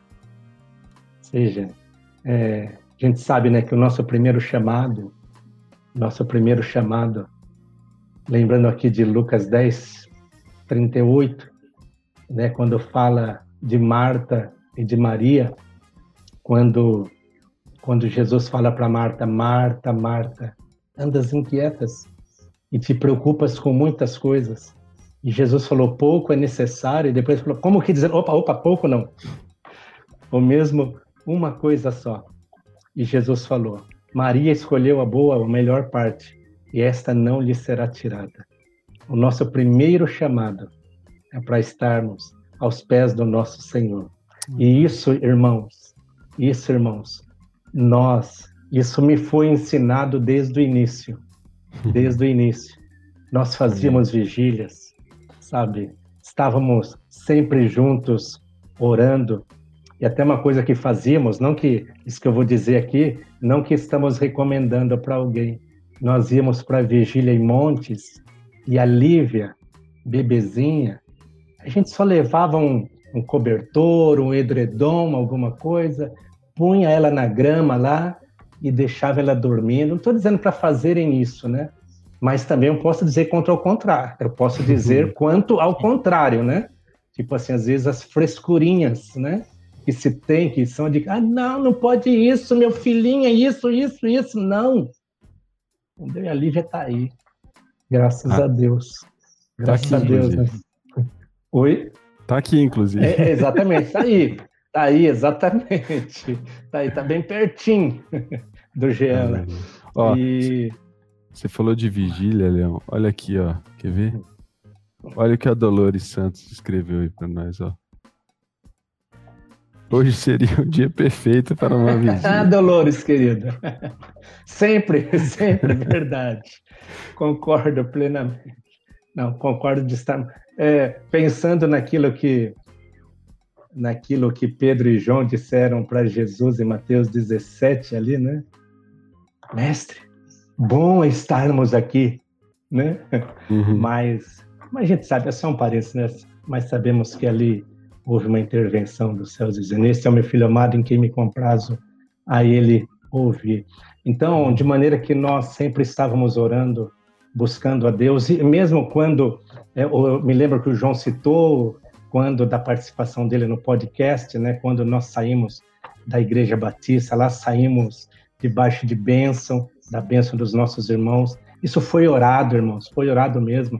Em momento algum, tipo, ó, aos nossos irmãos que estão nos ouvindo, amamos vocês, sabe, da Igreja Batista, temos uma profunda gratidão, nada a reclamar, né? E, e, e na época nós nos pusemos em oração, em vigília, né? E eu me lembro que depois, fruto de tudo isso, eu conversei com o meu pai, que era um dos diáconos na Igreja Batista ali, né? Senhor Silvandino de Azevedo, né?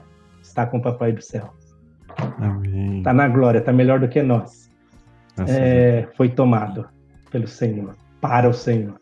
E eu me lembro que eu chamei meu pai para conversar, expliquei para ele toda a situação. Falou, filho, vocês vão estar com Jesus. Falou basicamente assim. Então, filho, Deus abençoe vocês. Sabe, nós tínhamos uma relação, como tenho, se meu irmão Celso estiver assistindo aí, sabe, sabe, a consideração, o amor que tenho, né? Seja pastor da Igreja Batista, entendeu? É que se converteu, se converteu um pouco depois de mim também, né? Ou seja, como tem grande consideração por esses irmãos, né? né? E mas mas tudo debaixo de oração que nós fizemos. Então essas práticas nós tínhamos, né? De orarmos juntos, conselho, sujeição, confissão de pecado, sabe a comunhão, sabe o estarmos juntos mesmo. Nós não perdíamos tempo. Nós não perdíamos tempo, sabe? Pregando o evangelho juntos também eu me lembro, eu nem lembro, nem sei se o João vai se lembrar disso, mas certa ocasião nós fomos convidados por um é, para pregar o evangelho que estava num, num, numa concentração. Ele era jogador de futebol, né? né? E eu me lembro que foi até o Joãozinho, um amigão, né?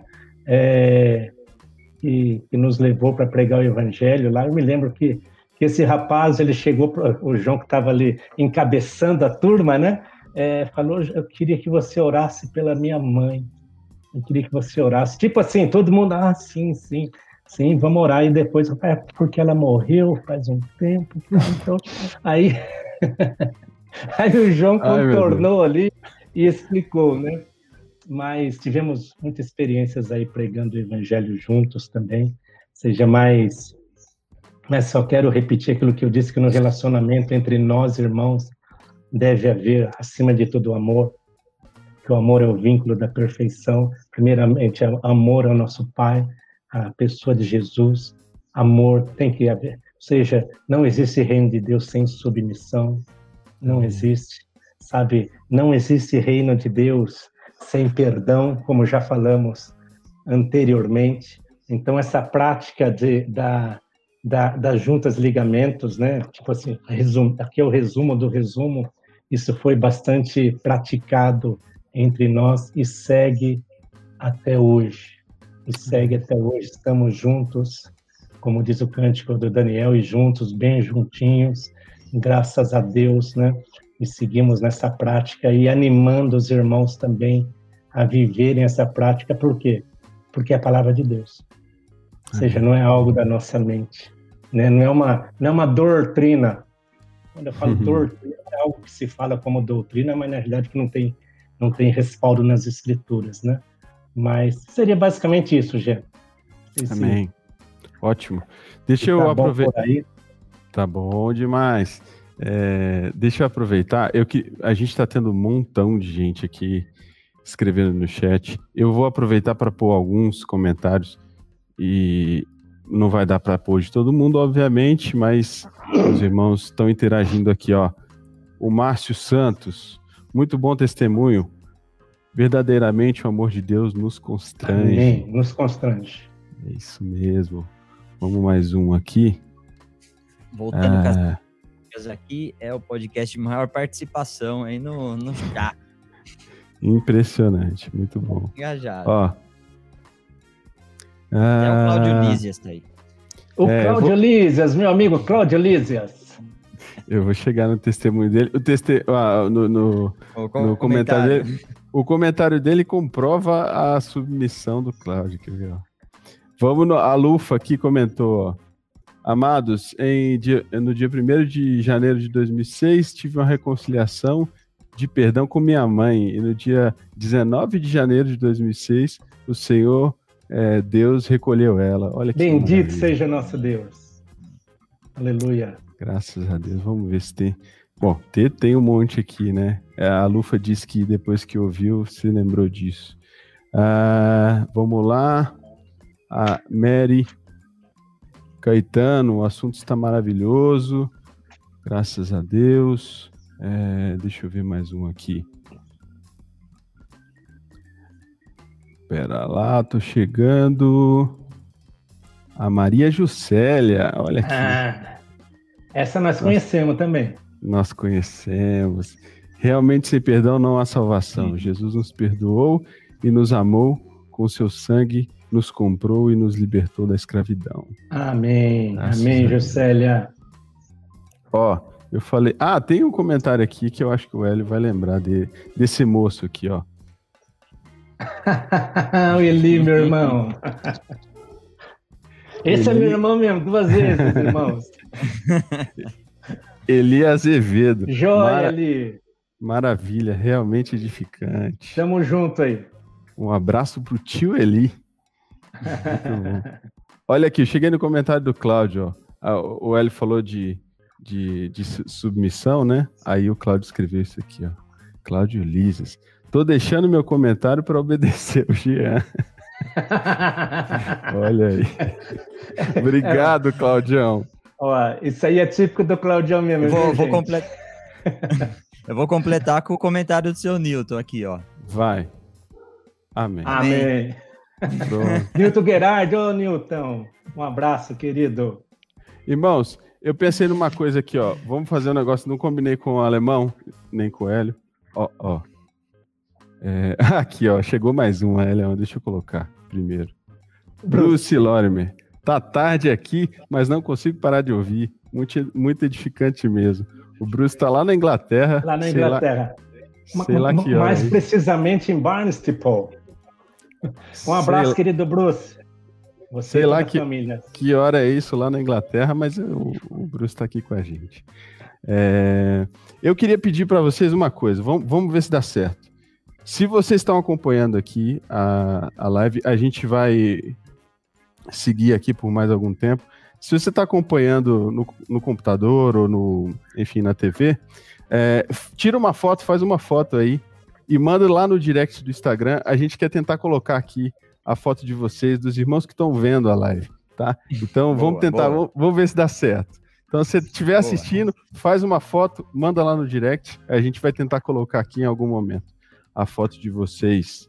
É, vou, vou chegar com o meu último comentário. É, alemão. E aí você, se você quiser fazer algum. Uh, tem algumas perguntas aqui no chat, tá, irmãos? A gente não está esquecendo disso, não. Nós vamos tentar inserindo elas aqui é, conforme o tempo, tá? É, vou pôr o último comentário. Mateus dos Santos, César Leal. Tenho sido muito edificado pelo testemunho do Hélio. O Espírito Santo tem enchido meu coração. Bendito Graças a Deus. Forte abraço, Mateus. Vai, Hélio. Vai, vai, alemão. Hélio, vou, vou fazer uma provocação aqui. Eu vou. Ele faz é... isso nas, nas transmissões, viu, Hélio? Cuidado, hein? É, é, que alguém pode estar pensando, mas o que, que tudo isso aí tem a ver com o tema da, da live, né? Comunhão com Deus. E aí, e, e aí vamos lá. Que o, o que, que marcou, só um segundo que entrou meu filho aqui. Filhos nós temos, hein? Não, não pode. Daqui a pouco a Ju sobe desesperada que ela não percebeu que o menino subiu, entendeu? Ai, Vendo parte. isso ao vivo lá embaixo. Vamos lá. Pera aí, agora, agora dá licença, filho. Eu não tenho pilha aqui. Arruma uma pilha pro menino alemão. Não tenho aqui. Tá, vamos lá. É... Pode levar. Olha lá, tá subindo.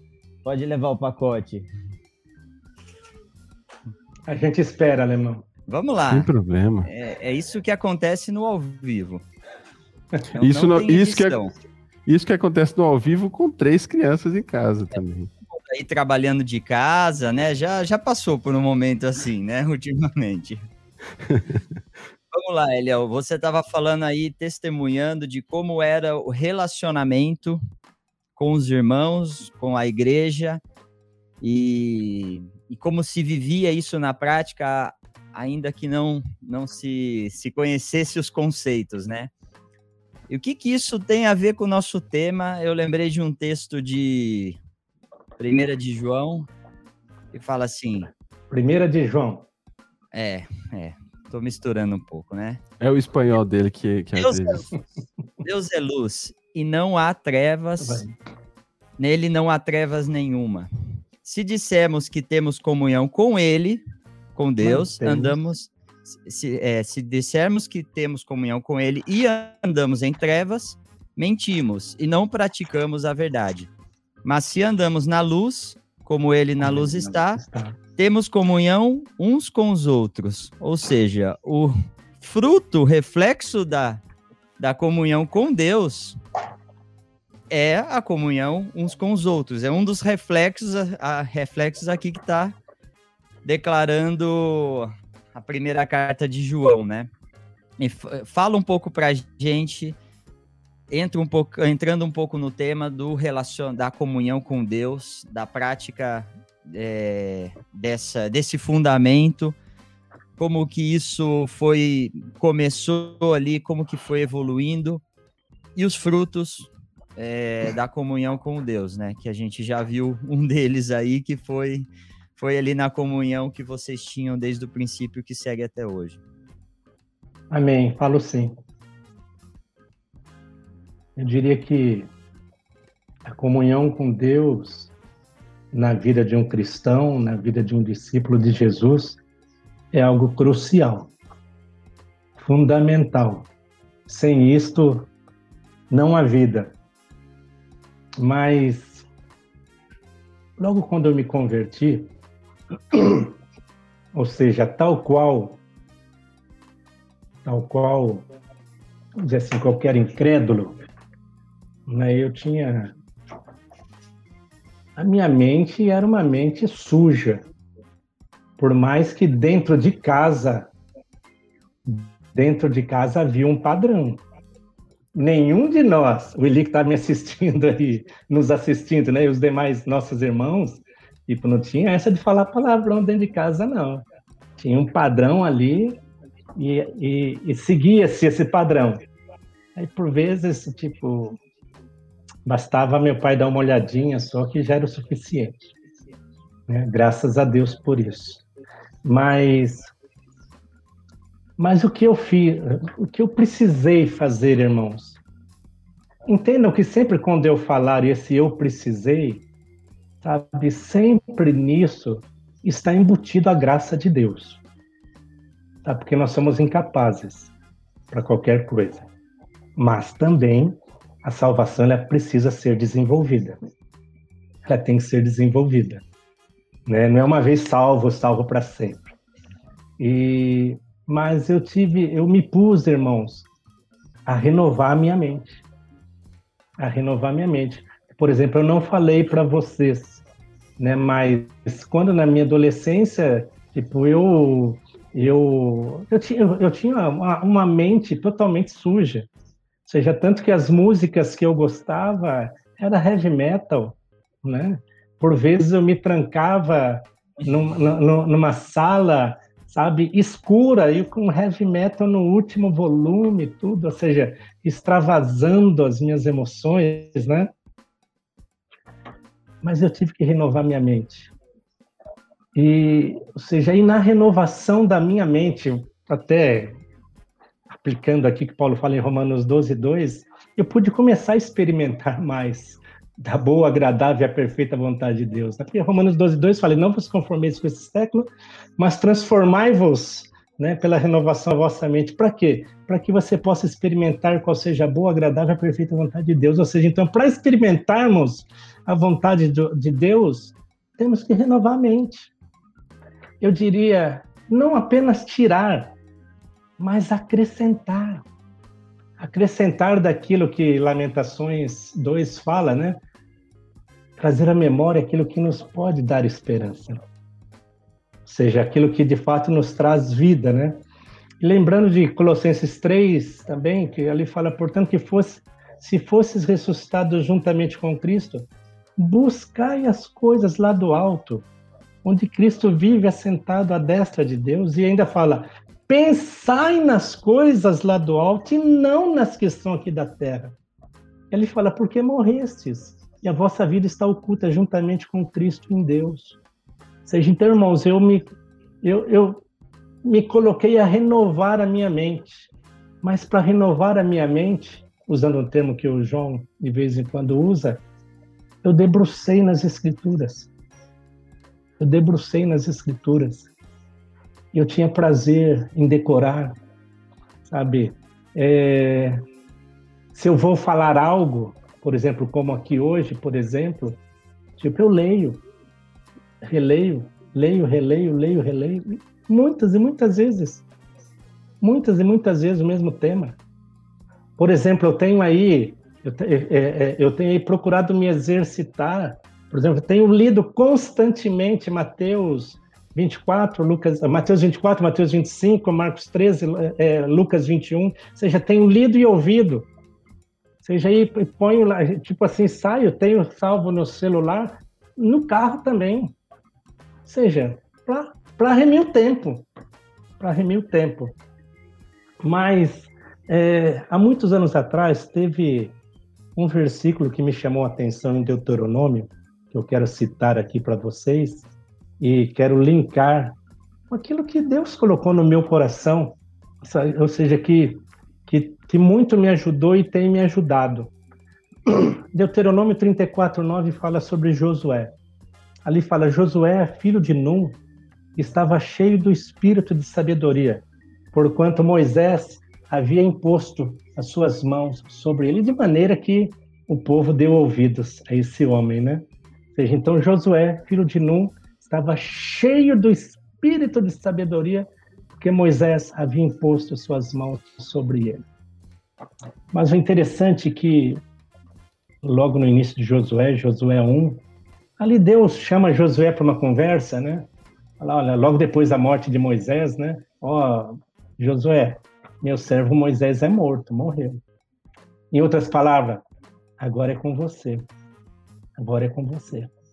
Né? Mas, mas aí, eu sei que são versículos que, que a grandíssima maioria aqui conhece. Eu costumo dizer que isso não é chover no molhado, muito pelo contrário. É trazer, para trazer mais consistência a todos, nós, a todos nós, né?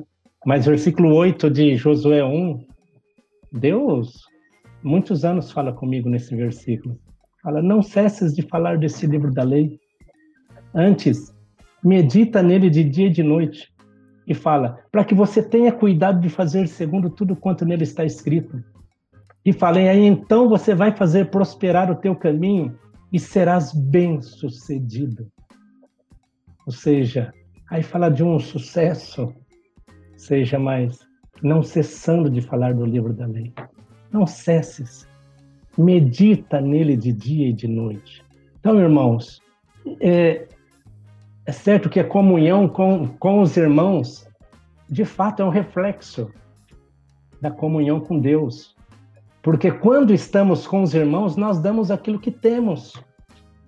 É somente, cada um de nós aqui que estamos aqui, que estamos ao vivo aqui, é somente nós pararmos para pensar quando estamos juntos de, de, de, dos demais irmãos, o que acontece? Quando estamos juntos dos demais irmãos, há edificação?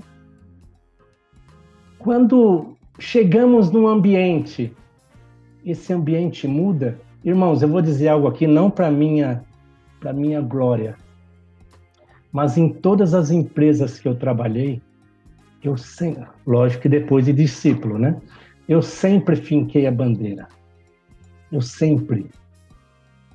Houveram momentos, haviam momentos de que, ao eu chegar numa roda de escarnecedores, cessava-se o escárnio. Porque eu era bom? Não. Mas uma coisa eu tinha, eu tinha prazer de dizer que eu era um discípulo de Jesus.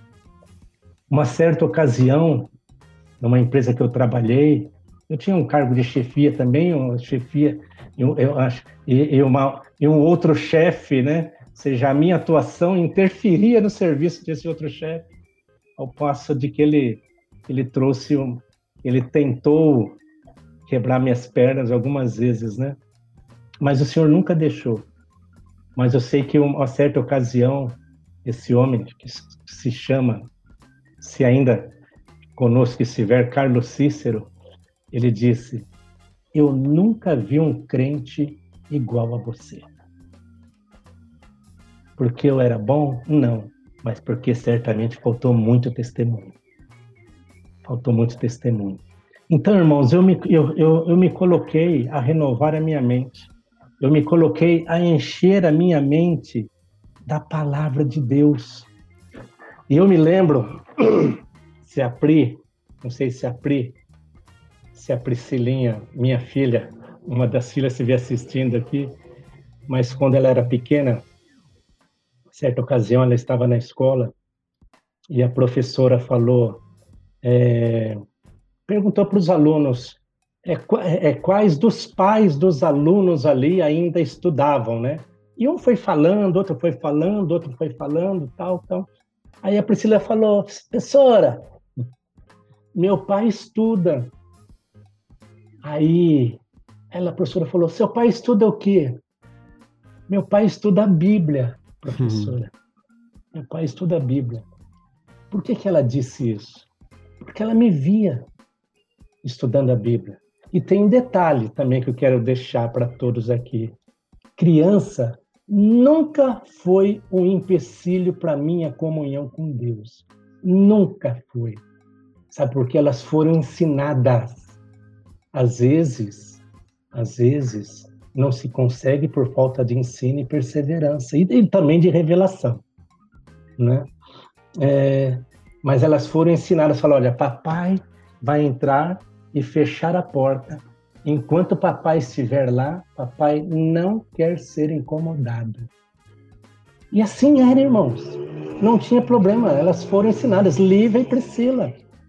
Lívia e Priscila. Por quê? Porque elas e, e, assim e elas cresceram nesse contexto. Mas é lógico que eu dava toda a atenção para elas também, viu, irmãos? Brincava de boneca e tudo mais, né? E, e assim foi no que diz respeito à palavra. Como Paulo fala em Romanos 10, 8, né? É, porém, que, é, por, porém que se diz, a palavra está perto de ti, na tua boca e no teu coração. Isto é, a palavra da fé que pregamos, né? É, isso trouxe renovação, satisfação, sabe? Na medida que, por exemplo, lembrando aqui de Salmo 119, 50, fala: O que me consola no dia da minha angústia é isto, que a tua palavra me vivifica. Está angustiado? Permita que a palavra te vivifique. Sabe? Também o que o salmista fala: lâmpada para os meus pés é a tua palavra, e luz para o meu caminho. Está faltando luz? Palavra do Senhor. Palavra do Senhor. Né? É, ou seja, é, de maneira que a palavra de Deus ela nos livra de aflições. Poderíamos citar é, vários outros textos, como a lei do Senhor é perfeita e restaura a alma. Tiago 1, 21, que ao final fala sobre, sobre o poder da palavra de Deus. Ou seja, a palavra de Deus ela é viva e eficaz. Ou seja, ela produz, ela traz da própria presença de Deus até nós. Então, isso eu me pus, me pus a renovar. Então, a importância da comunhão com, a, com Deus através de Sua palavra. Que a princípio, antes falamos da importância da comunhão entre os irmãos, né? Sim. falando do testemunho, né? Agora, irmãos, também no que diz respeito à comunhão com Deus através da oração, por exemplo, Mateus 6,6 fala: Tu, porém, quando orares, entra no teu quarto e fechada a porta, orares a teu pai que está em secreto. E teu pai que te vem em secreto te recompensará. Eu sempre digo, irmãos, que recompensa é essa? Eu sempre digo que não há recompensa maior do que nós podermos desfrutar da presença do Senhor. Sabe quando você está conversando com Ele, quando você está ouvindo, e normalmente quando eu estou orando, eu estou orando, eu oro com papel e caneta na mesa, assim. E na medida que vamos orando aí, surgem textos, frases, ou seja, Deus vai falando de uma maneira simples porém, porém simples, porém espiritualmente. Mas então a importância de nós essa comunhão com Deus através da oração. E muitos dos irmãos já me ouviram dizer também aqui sobre Jeremias 29, 12 13, né? Quando fala: Então me invocareis, passareis a orar a mim, passareis a orar a é, e eu vos ouvirei. Pois ele fala: Buscar-me-eis e me achareis quando me buscardes de todo o vosso coração. Ou seja, é palavra de Deus. Vocês vão me, me invocar, vocês vão me buscar e eu vou ouvir. Mas Jesus fala: vocês vão, vocês vão me ouvir quando vocês me buscarem de todo o coração.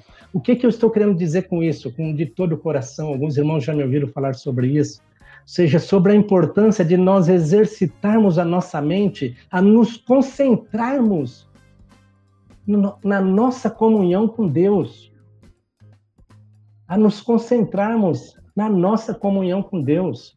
Se eu vou orar, quando, se eu não, quando eu vou orar, eu não, se eu estiver com o celular na mão, é no modo avião. Ou seja, para que não haja interrupções. Ou então deixo com a Márcia, se eu estiver, né? Mas ou então deixo com a Márcia e falo, ó, se me ligarem, eu tô orando. Eu tô orando. Entendeu? Ou seja, quer seja no fixo, embora o fixo quase não se, não se ouve mais, né? Mas, ou seja, não importa.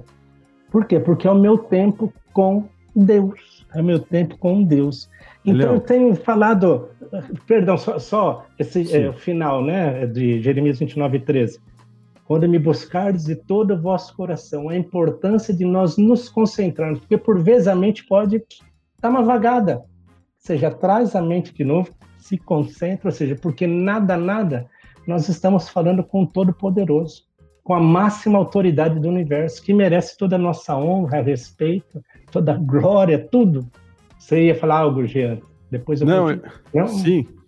Depois eu continuo ainda mais um pouquinho nesse. Sim, sim. É só um testemunho rápido, né? Acho que todo mundo que conhece o Elhão aqui já deve ter passado por essa experiência. É, por vezes eu já precisei, é, precisei ligar para o Elhão de manhã e, e a Marcinha atende. E, e a pergunta é a pergunta dela é recorrente. Eu assim, é urgente? Se não for urgente, é... depois ele te liga, né? E aí, é o... a segunda vez que eu faço isso, é, eu pego a pergunta do Libardi, eu acho que coopera com isso. É... De prático, eu acho que de... se você quiser comentar depois um pouco, é, a gente está vivendo num tempo desse, dessa aceleração de, de vozes, né? A gente vive numa agitação maluca, é mensagem sem fim, é um excesso de informação. E eu posso testemunhar na sua vida dessa dedicação em preservar o Mateus 6,6, né? Assim, é, porque no final é isso que conta, né? Essa, essa dedicação e a prioridade nessa comunhão com o Senhor, né? Então, enfim, eu acho que coopera com isso que você está dizendo. Né? Amém. E só dois aspectos ainda da oração. Uhum. É, quando eu falei dessa questão da concentração, por exemplo, Tiago, 1 Tessalonicenses 5,17 fala: orai sem cessar. Como pode se orar sem cessar em meio a tantas atribuições, trabalho e tudo? mas o que eu procuro fazer? Eu procuro fazer, ou seja, é estar tá sempre conectado, ligado. Se estou ao volante, orando. Se estou ao volante, orando. Se estou fazendo outra coisa, orando. Ou seja, procurar, eu procuro me exercitar a estar me concentrando, de fato, como Paulo fala aos Colossenses, nas coisas do alto, pensar nas coisas do alto cada vez mais. E paralelamente a isso, diria paralelamente, juntamente com isso, uhum. juntamente com isso, 1 Coríntios 14, 4, isso para mim é algo que eu trago há muitos anos também, mas o início do versículo. O que fala em outra língua, a si mesmo se edifica.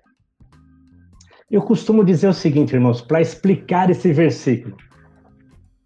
Se a Bíblia diz que aquele que fala em outras línguas a si mesmo se edifica, aí vem a explicação. Se a Bíblia diz se, se aquele que fala em outras línguas a si mesmo se edifica, é porque hum. aquele que fala em outras línguas a si mesmo se edifica. Essa é a explicação. Seja, e eu creio nisso piamente. Eu creio nisso piamente. Então, ou seja, eu procuro me exercitar nisso. entendeu? Quer seja deitado, quer seja no meu tempo de oração, no carro, procuro me exercitar. Se a Bíblia diz que aquele que fala em outras línguas assim se edifica, é porque aquele que fala em outras línguas assim se edifica. Pronto. Ou seja, isso é algo, palavra de Deus para mim. Ou seja, e, e, nesse momento que eu estou orando em outras línguas, eu procuro pensar na palavra de Deus, nas coisas de Deus, seja, ou seja, para estar tá buscando essa conexão cada vez maior, né? Cada vez maior. Então, é, Jean e Alemão, no que diz respeito à comunhão, eu diria, é lógico que a gente poderia explorar esse tema Sim. muito mais, né? Mas aí é um resumo do resumo aí, sabe, da importância da comunhão com o nosso Deus aí, cada um de nós, porque sem comunhão não há vida, né? E sem, a, e sem essa vida não há expressão da vida de Cristo. Eu sempre costumo dizer, apenas um parênteses aqui, em relação aos nossos encontros, né? Seja que o Jesus que se manifesta em nossos encontros é o Jesus que cada um de nós levamos para aquele local. Entendeu? Então, tipo, tá, tá, tá, tá xoxo e tal. O que que eu tenho feito? Né? Ou será que tem aqueles que ainda, eu acredito, eu quero crer que não, né? Que ainda pensam, não tem lá quem faz, tem lá o líder, tem lá o pastor, né? ou seja, sendo que a graça está foi repartida a cada um de nós, é, Efésios 4:7, né? A graça foi, foi repartida a cada um de nós segundo a proporção do dom de Cristo. E João 1,16 fala: todos nós temos recebido da sua plenitude e graça sobre graça, né? Mas isso mas isso, irmãos, é um, toda essa vida de igreja é um reflexo da nossa relação com Deus. Vai lá, alemão e gelo. 11 5. tá parecendo que começou há 10 minutos atrás. Nem, nem começou as perguntas ainda. É, é, é a internet também deu problema no, no início, né? Então, sorry. Não, mas podcast é assim, ó. Tem problemas de internet, tem e, tem, e não tem hora para acabar também. É isso aí. Vamos lá. Só acaba quando termina. Exatamente. Vai lá, Gia. Tá. É, eu vou eu vou fazer o seguinte. Vão mandando aí, pessoal. Ah, vamos abrir. Eu acho que agora é um bom momento para a gente abrir se alguém Sim. tiver alguma pergunta. Só para explicar, para explicar aqui, pessoal, as perguntas que foram mandadas no começo, o nosso software já apagou. já engoliu as. tem um limite aqui de mensagens que a gente consegue visualizar e. Então, se, se vocês querem repetir a pergunta que foi enviada no começo, pode fazer isso, porque a gente não tem mais acesso. E colocar as perguntas novas aí. Isso aí. Deixa eu fazer uma coisa enquanto o pessoal coloca as perguntas. É, alguns irmãos compartilharam as fotos aqui e eu vou colocar algumas delas, ó, do povo que está acompanhando a gente. Quer ver? Pera, vamos compartilhar minha tela. Aqui, ó. Vamos fa... Aí. Aqui hum. é o Matheus, a Simone e a Estherzinha. Amém. Irmãos, lá de Panambi, Rio Grande do Sul. Panambi. Então nasceu, Matheus. Então nasceu. Nasceu, né? Tá faltando uma aí, fala para ele. Olha só. Vamos ver mais. Espera aí. Que coisa. Espera aí que eu vou compartilhar uma próxima foto. Tô com o olho no peixe, outro no gato. Vamos lá. Tatiana Neves, de Minas Gerais. E o marido, a Tatiana que mandou aquele comentário que eu compartilhei com vocês aqui. Nossa irmã, eu não sei se ela está em Ouro Branco ou Lafayette, mas ela estava acompanhando a gente. Deixa Legal. eu colocar mais uma. Enquanto você abre a próxima foto, tem um pedido aqui. Hélio, o texto de Jeremias poderia passar novamente? Jeremias 29, 12 e 13. Ótimo. Obrigado, Hélio. Feito, Diego.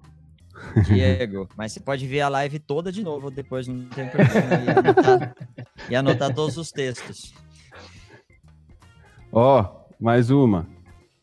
Aqui é a Stephanie Joabson e a Ana Clara, direto de Terra Preta. Olha aí. É, ouro branco, terra preta, tá legal. Amém. É, eu, vou, eu vou colocar uma última foto de um amigo que está em terras inter... Aliás, são outras duas fotos. Gente, me perdoem porque eu inventei esse negócio aqui de última hora e aí eu tenho que e eu não estava preparado. Aí eu tenho que ficar abrindo um monte de tela, um monte de aba, mas calma que vai dar certo. Vamos lá. Faltam duas fotos. Eu espero que eu consiga ir mais rápido do que eu fui agora. Vamos compartilhar a tela aqui. Vamos ver. É bom que cria um suspense, né? Que a pessoa fica. É Quem que vai ser? Olha aí o nosso amigo. Ah, Bruce Lorimer! Já tá de madrugada lá na Inglaterra. Ah, abração, Bruce. E o Bruce tá vendo a gente. Bom, e uma última, bom. uma última foto de um outro amigo que tá em outro país. Olha aí. Hum. Conhece esse alemão? Panita! tá aqui acompanhando a gente. Carimbada. Graças a Deus. Amém. Muito bom, irmãos. Aí no Instagram teve um monte. Ó, vou, vou só ler aqui. Teve um monte de gente que mandou fotinhas da tela da TV. É, a Bruna e o Paulo Simeone, o Breno, a Larissa oh. E o Fábio lá de Timóteo, a Sueli Aragão, a Lídia e a Viviane estão acompanhando a gente aqui o Cláudio, que eu já falei, enfim, tem um monte de gente que mandou mensagens, irmãos, muito obrigado por estarem com a gente aqui até agora. E vamos, acho que vamos ver é, as perguntas. Os irmãos enviaram perguntas aqui. Acho que a gente pode ir para elas, né, Alemão? Podemos. Tem uma aqui, ó, Jean. Vai. Quem pergunta é o podcast Fundamentos. Quem consegue imaginar o Elião ouvindo heavy metal? Difícil. Como diz, é. como diz o cântico do, do Daniel de Souza, meu passado ficou na cruz. Jesus sobre si levou. Amém. Ou seja, literalmente, meu passado era mais negro. Amém. Vai lá, Gia, tem mais umas três perguntas já aí, né? Tem, eu tô tentando resgatar ah, essa uma do, aqui. Essa tem essa do Anselmo, é, que foi Coloca uma das aí. do começo que, que foram apagadas pela, pelo scroll aqui. Tá. Estou retornando para o Senhor, mas ainda não estou reconciliado com o corpo porque estou em outra cidade. A pergunta é: o Senhor aceita o meu jejum? A outra pergunta dele era também alguma coisa: posso, posso conviver nessa condição? Alguma coisa assim, o Anselmo me corrija se eu estiver errado. Deixa a pergunta aí, hein? É, querido Anselmo, é bom falar contigo, viu? É, você escreveu: Estou retornando para o Senhor, mas ainda não estou reconciliado com o corpo, porque ainda estou, porque estou em outra cidade. A pergunta é: O Senhor aceita meu jejum? Talvez a pergunta que eu poderia fazer, aí pessoalmente, é, talvez você poderia dizer, tipo, o porquê que você não está reconciliado, né? Ou seja, agora, se é por, por algo circunstancial, ou seja, você está aí e não tem outro, sem dúvida nenhuma que o Senhor aceita o seu jejum. Agora, supondo, por favor, oh, Anselmo, não estou dizendo que seja isso, supondo que fosse uma pessoa uma pessoa que diz, não, mas, mas eu posso servir a Deus sozinho, posso servir a Deus do meu jeito, aí, ou seja, aí, aí seria complicado, né? Que eu acredito que não seja, né, o seu jeito, é, é, a sua situação, mesmo porque o apóstolo em Hebreus fala que nós não devemos deixar de nos congregarmos, né? Como é costume de alguns, antes façamos admoestações, quanto mais o dia se aproxima, né? Então, então certamente o Senhor aceita o seu jejum, sim, mas e que o Senhor te fortaleça nessa retomada. Né? Inclusive, se você estiver numa cidade que de repente, que de repente, sei lá, é, não tem irmãos que você conhece, né? Escreve aí pro para os nossos queridos aí do podcast que a gente tenta ajudar nisso aí também, entendeu? Escreve para nós aí que a gente tenta ajudar. A gente tem contato aí, graças a Deus, no Brasil todo e parte do mundo também, né? Graças a Deus é. pela igreja do Senhor que está espalhada aí, né? É, o Anselmo até já tinha escrito aqui, ó. A cidade que estou não tem nenhum discípulo. Ah, sim. Ô, ô, ô, Anselmo, mas eu sugiro aí, se de repente, eu não sei se você está em contato com algum outro irmão de outra cidade ou não, mas aí, qualquer coisa, nos, nos é, fale conosco. fale conosco aí, né? É, quer seja com o alemão, o, o Jean, comigo também aí, ver o que nós podemos que nós podemos cooperar com isso daí, tá bom, queridão? Mas que o Senhor te fortaleça aí, viu, nesse tempo aí, tá? Que o Senhor derrame graça sobre você e Ele recebe seu jejum, sim, viu? Sua oração. Amém. Amém. Ó, o Elião falou que tem discípulo aí, contatos em todo o Brasil, e hoje a gente tem audiência de Chile e Estados Unidos aqui na live. Opa! Tá. States. Tá. Ah, e da Inglaterra, né? Que... Da, aí, da Inglaterra, sem dúvida. Que apareceu aí. Hélio, eu sei que você já respondeu essa pergunta na, é, mais para trás aí na nossa conversa, mas a Cristiane talvez tenha chegado é, depois, e aí dá, tá, tem, é, eventualmente dá para a gente tentar consolidar a resposta. Cristiane pergunta isso aqui, ó.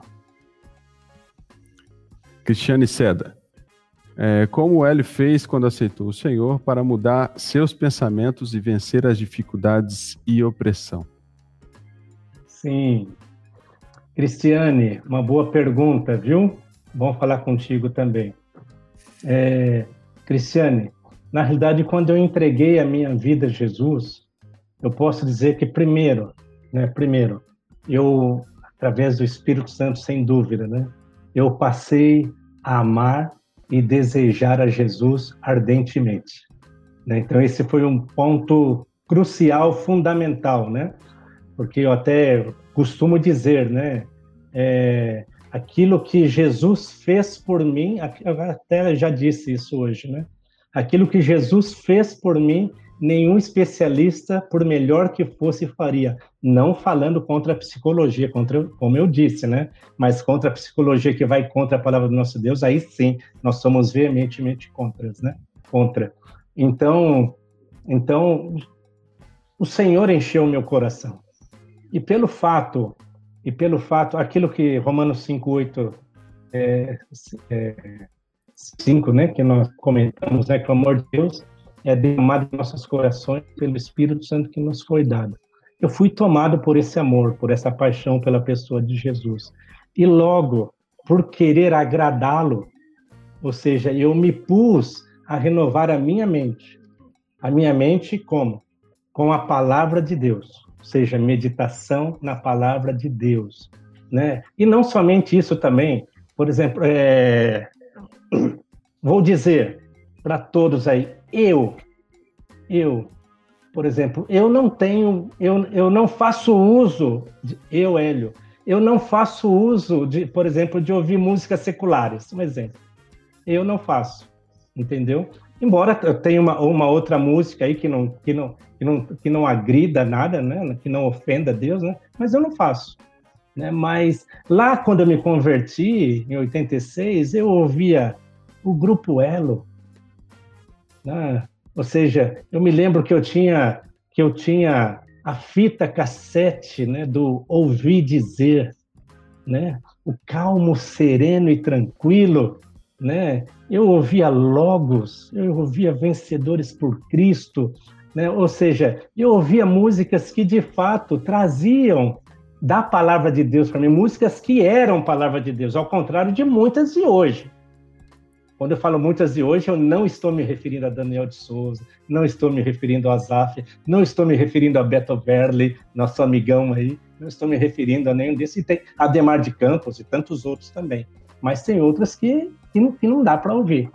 Então, Cristiano, eu me pus a renovar a minha mente na leitura e meditação da palavra de Deus, ou seja, e, e também me pus a renovar a minha mente através da oração. Né? E algo que eu falei no início também, que era comum entre nós, ou seja, nessa relação, seja nessa comunhão que havia entre nós, era muito, era muito comum entre nós, por exemplo, tendo dificuldade, compartilhar, ou seja, é, confissão de pecados, como já falei, e tudo mais, né? Então, então, então seria isso, né? Então, eu, eu, eu passei a crer literalmente na, ou seja, no que a palavra de Deus diz. Ou seja, é, ou, ou seja, pensando em 2 Coríntios 5:17 aqui, aquele que está em Cristo é nova criatura. As coisas antigas já passaram, tudo se faz novo.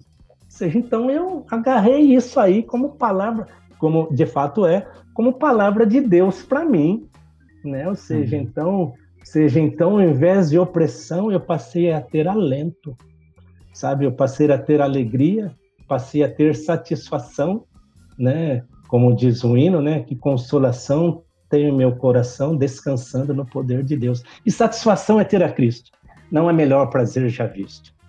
Todos sabem que é parte de um, de um corinho antigo. Mas é isso aí. Muito bom. Pergunta. Vamos trazer o Matheus de novo aqui para a participação. Por que a igreja de hoje, pelo menos uma parte dela, não é como aquela descrita em Atos 2,42 em diante? Qual o motivo? Olha, olha, Matheus, é, é certo que além do que eu vou falar, pode-se ter outras explicações, né? Mas é, é, mas é certo que, que a igreja, ao longo dos anos, ela vem recebendo uma interferência humana, é, é, uma interferência humana é, muito grande. Ou seja, lembrando de Atos 2,42, como nós já citamos ali, né? Eles perseveravam na doutrina dos apóstolos, na comunhão, no partir do pão e nas orações.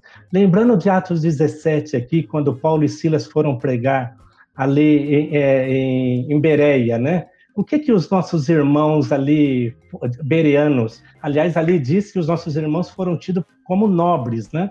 Porque eles foram averiguar, foram conferir para ver se o que eles estavam falando de fato era daquela forma, né? Ou seja, então, ou seja, a igreja de hoje, Mateus, perdeu a nobreza. A igreja de hoje, por vezes, nós estamos generalizando, é lógico, né? é, ou pelo menos uma parte dela, como você colocou aí, né? Seja, a igreja de hoje não confere, não confere, seja, é, seja não, não vai ali para ver, poxa, é assim mesmo? Seja, muitas coisas que se veem e que se e, e, que se ouve hoje na chamada Igreja de Jesus, infelizmente, não tem respaldo nas Escrituras. É aquilo que a gente sempre fala, né? É, como foi feita essa pergunta, eu acho importante eu dizer isso, né? Ou seja, é, os, os, filtros que nós temos. Primeiro, Jesus é nosso único ponto de referência. Não há outro. Né? E a palavra apostólica é a nossa principal fonte de informação. De maneira que tudo que nós vemos e tudo que nós ouvimos hoje na chamada Igreja de Jesus, nós trazemos para esses dois filtros. Estamos ouvindo algo, nós vamos nos perguntar: Jesus falou, os apóstolos falaram? Se estamos vendo, Jesus fez, os apóstolos falaram? Se Jesus os apóstolos falaram e, é, falaram e fizeram, amém. Nós vamos falar e, e, e fazer e, e, bola para frente. Mas se Jesus e os apóstolos não falaram e não fizeram, por mais bonito, atrativo ou atraente que possa ser, nós não vamos falar e nem fazer. E nem fazer. Ou seja, a igreja hoje, hoje, não está como está porque tem muito do homem. Ou seja, tendo muito do homem, tem ausência do Espírito Santo. Quantas práticas que a gente vê nas Escrituras, que, mas, é, é mas que não tem nenhum respaldo bíblico. Por exemplo, o culto da quebra de maldição, um exemplo. Ou seja, é, é, é, é Gálatas fala, né? Ou seja, que Jesus ele se tornou maldito por nós, seja dizer que é a maldição hereditária, ah, é condenação, ah, é encosto. Peraí, nós estamos em Cristo ou estamos? Ou seja, então, muito, sinceramente, Mateus, muito do Espiritismo está dentro da igreja hoje. Então, que nós precisamos mesmo é voltar para a simplicidade, a dependência do Espírito Santo, porque muitos que, muito do que se atribui ao Espírito é carne. É carne, é coisa humana, e quando não, como Paulo fala em Efésios 4, né? ou seja, pela astúcia de homens com que induzem ao erro entendeu? Ou seja, são homens que induzem o erro. Então, Mateus, literalmente é a ausência da ação do Espírito Santo, mas, mas por conta de haver muito, muito humanismo, muito humanismo no meio da igreja e parte até mesmo do espiritismo dentro da chamada Igreja de Jesus também, que se atribui ao Espírito Santo aquilo que não é. Então, eu responderia por aí. É lógico que uhum. essa árvore teria muitos galhos, né, pela explicação aí mas que poderia trazer outras respostas para você também. Mas eu diria isso daí. Amém. Muito bom. Gias, quer colocar mais alguma coisa? Não, tinha uma pergunta aqui que eu ia pôr, a última. É do Cássio. Hélio, quando você vai mudar para Atibaia? quando você vai para a Índia. ah, Cassião. tá com vocês é sempre um prazer. Mas mudar. Por enquanto. Pra, é só com o Papai do Céu. Mudar, por enquanto, não tem planos nenhum. E para lugar nenhum também. Amém. Mas valeu, Cassião. Amém. Uh, amém. Muito bom. Irmãos, é, acho que a gente já vai encaminhando para o final. Eu queria lembrar vocês. Uh, de uma coisa muito importante, tá? É... A gente tem um canal de cortes. Ou seja, essa conversa nossa com o Elião aqui não parece que passou esse tempo todo, mas já está indo para duas horas e, e 17 minutos. E, obviamente, tem muitos assuntos. Foi uma conversa fluida, muito gostosa de ter. É, graças a Deus. Olha lá, a Cláudia, olha o que a Cláudia escreveu aqui, ó. Benção, quero parte 2. pois oh, é. Ô, Clau, se me convidarem. tô brincando. Ai, Jesus. Muito bom. tô, tô brincando. Então, essa conversa que é longa, irmãos, a gente, a gente, a, a no, nosso time de, de editores, vamos dizer assim, eles, eles cortam esses vídeos em, nos temas específicos isso dá um certo trabalho, mas é muito bom também. E nós precisamos da ajuda de vocês lá no canal de cortes, tá? É, aqui embaixo tem o link. Quando terminar a live aqui, desce um pouquinho, você vai ver assim, ó, o link do, na descrição do vídeo, o link do canal de cortes. É importantíssimo vocês clicarem lá também e se inscreverem nesse canal para ele ganhar engajamento. Às vezes, uma pessoa, como o alemão falou da outra vez, às vezes uma pessoa que entra e vê um conteúdo de duas horas, que não nos conheça, pode ficar, é, enfim, desinteressado, tá? Mas lá no canal de cortes tem vídeos de 5 minutos, de 2 minutos, de 10 minutos, separados por temas. Então isso ajuda a gente a alcançar outras pessoas também tá? Isso, imagine alguém vendo um, um, um, corte, um vídeo específico sobre o perdão, como foi falado aqui. Tá, é um conteúdo por si só, só aquele pedaço. Isso, lembrando de outras duas coisas. O Instagram, marca a gente lá. A gente hoje recebeu um monte de, de mensagem legal. É, compartilha com a gente o que Deus falou com vocês, esses testemunhos. A gente quer usar isso, a gente quer também publicar isso na medida do possível o que o Senhor falou com vocês nesse tempo. E se inscreve, eh, também segue lá o canal o Podcast Fundamentos no Instagram, arroba Podcast Fundamentos, tá?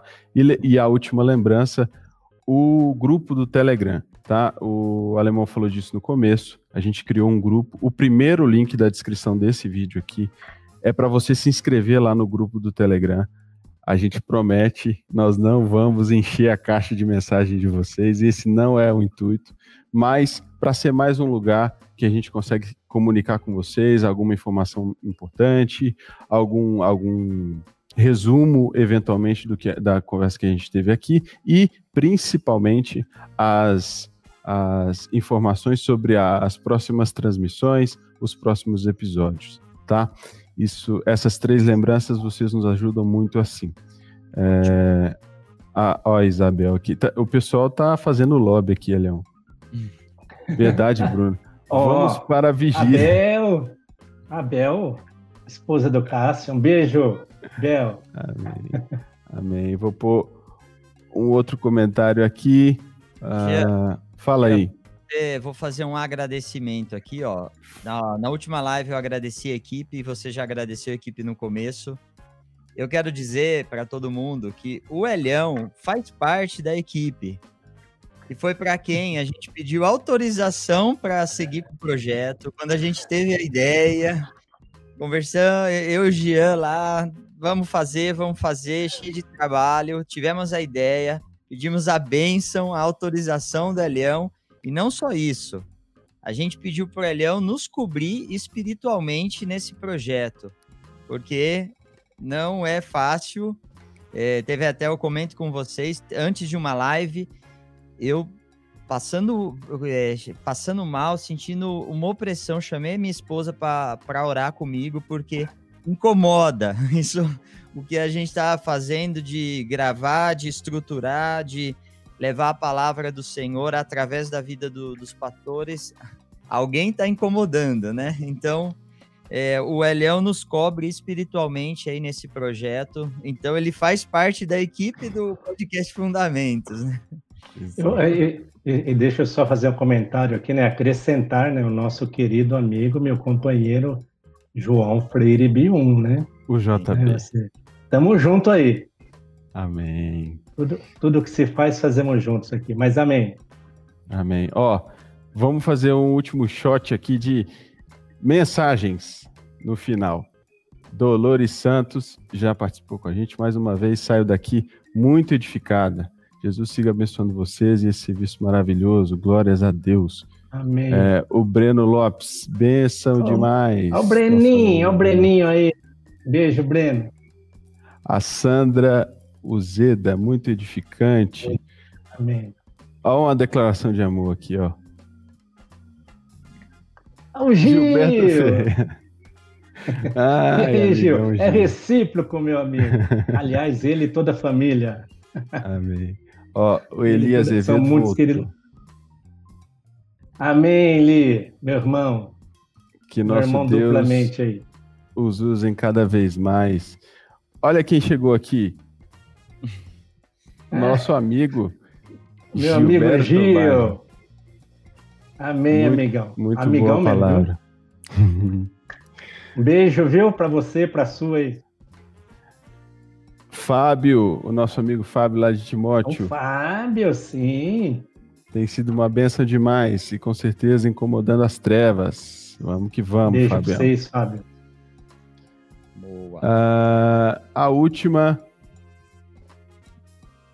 O Slane Ferreira. Esse canal tem sido de muita bênção.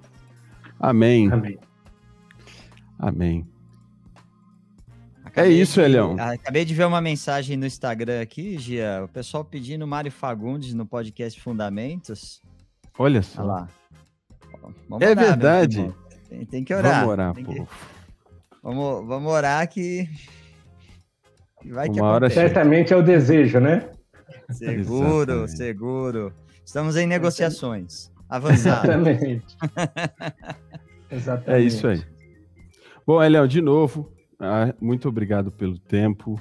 É, o senhor, mais uma ô, vez. Ô, nos... ô, ô, Jean, eu posso interromper? É, com certeza. Cara, você não fez uma coisa comigo que fez com todos. Ah, meu Deus!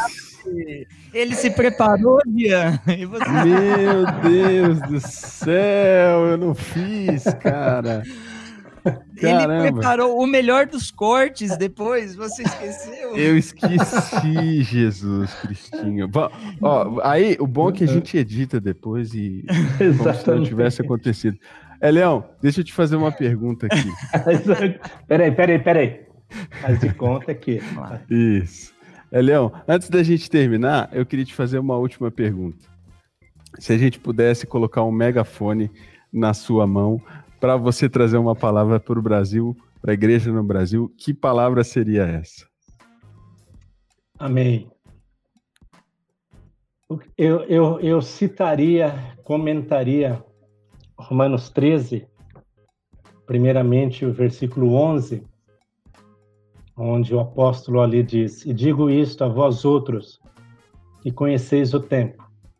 Já é hora de vos despertardes do sono, porque a nossa salvação se encontra agora mais próxima do que quando no princípio cremos. Literalmente, cada, a cada um de nós aqui presentes, a nossa salvação está mais próxima. Mas o apóstolo Paulo lhe traz uma advertência aqui, né? já é hora de nós despertarmos de sono. Então, que a igreja do nosso Senhor Jesus desperte. Desperte, porque vem dias e está chegando em que o nosso Senhor retornará. Né? Lucas 21, 28. Quando começarem essas coisas a suceder, levantem, ergam a cabeça de vocês e exultem, porque a vossa redenção se aproxima. Então, despertemo-nos, Igreja do Brasil eu quero lembrar do, vers do versículo 14, né? Que é fundamental. Mas revestivos do Senhor Jesus. E nada disponhais para a carne, no tocante às suas concupiscências. Amém. Ou seja, vamos despertar revestindo-nos do Senhor Jesus, tendo azeite na lamparina, porque sem azeite o noivo vem e alguém fica. Então, essa, esse, esse seria a palavra no megafone. Amém. Amém. Amém. Bem obrigada. Muito obrigado, Leão. Obrigado, obrigado. Obrigado a vocês. O Gia me mandou por interno aqui. Ah, vamos terminar porque o pessoal tá começando embora. Não foi, não. Não foi, não, cara. Ficou aí. Jesus, o, o povo aí, tá pessoal... aqui. Acho que o pessoal tá achando mesmo que vai ter a vital da vigília aqui. Eu tô. Amém. Amém, Leão. Obrigado mais Amém. uma vez. Que o Senhor abençoe você que ficou até aqui também. E você que vai Opa! assistir esse conteúdo. Olha aí, amigo, ó. o amigo João aí. A recíproca é verdadeira, viu, João? O João Bill é escreveu, é escreveu assim: Meu querido amigo, sou grato a Deus por tua vida. A recíproca parce... é verdadeira. Uma parceria de longa data aí, né? Longa data, desde 86. E seguimos juntos. Glória a Deus. Amém. Com a graça pois, do nosso Deus. Pois bem, pois bem meus irmãos, é, que o Senhor abençoe sua vida, que Deus possa seguir edificando a gente e é, que o Senhor também prepare outros tempos como esse de novo, é, é importantíssimo para a gente ouvir vocês, os testemunhos que seguem daqui. E, enfim, Deus abençoe sua noite e nós vamos ficando por aqui. Amém. Um beijo para todos. Obrigado para todos, todos. Obrigado um beijo, a todos. Beijo. O Bruce foi até o final aí, Gia. Aí, Bruce. Alta, altas horas para ele lá. Um abração. Tchau, Valeu, tchau. meus irmãos. Tchau, tchau. Tchau, tchau.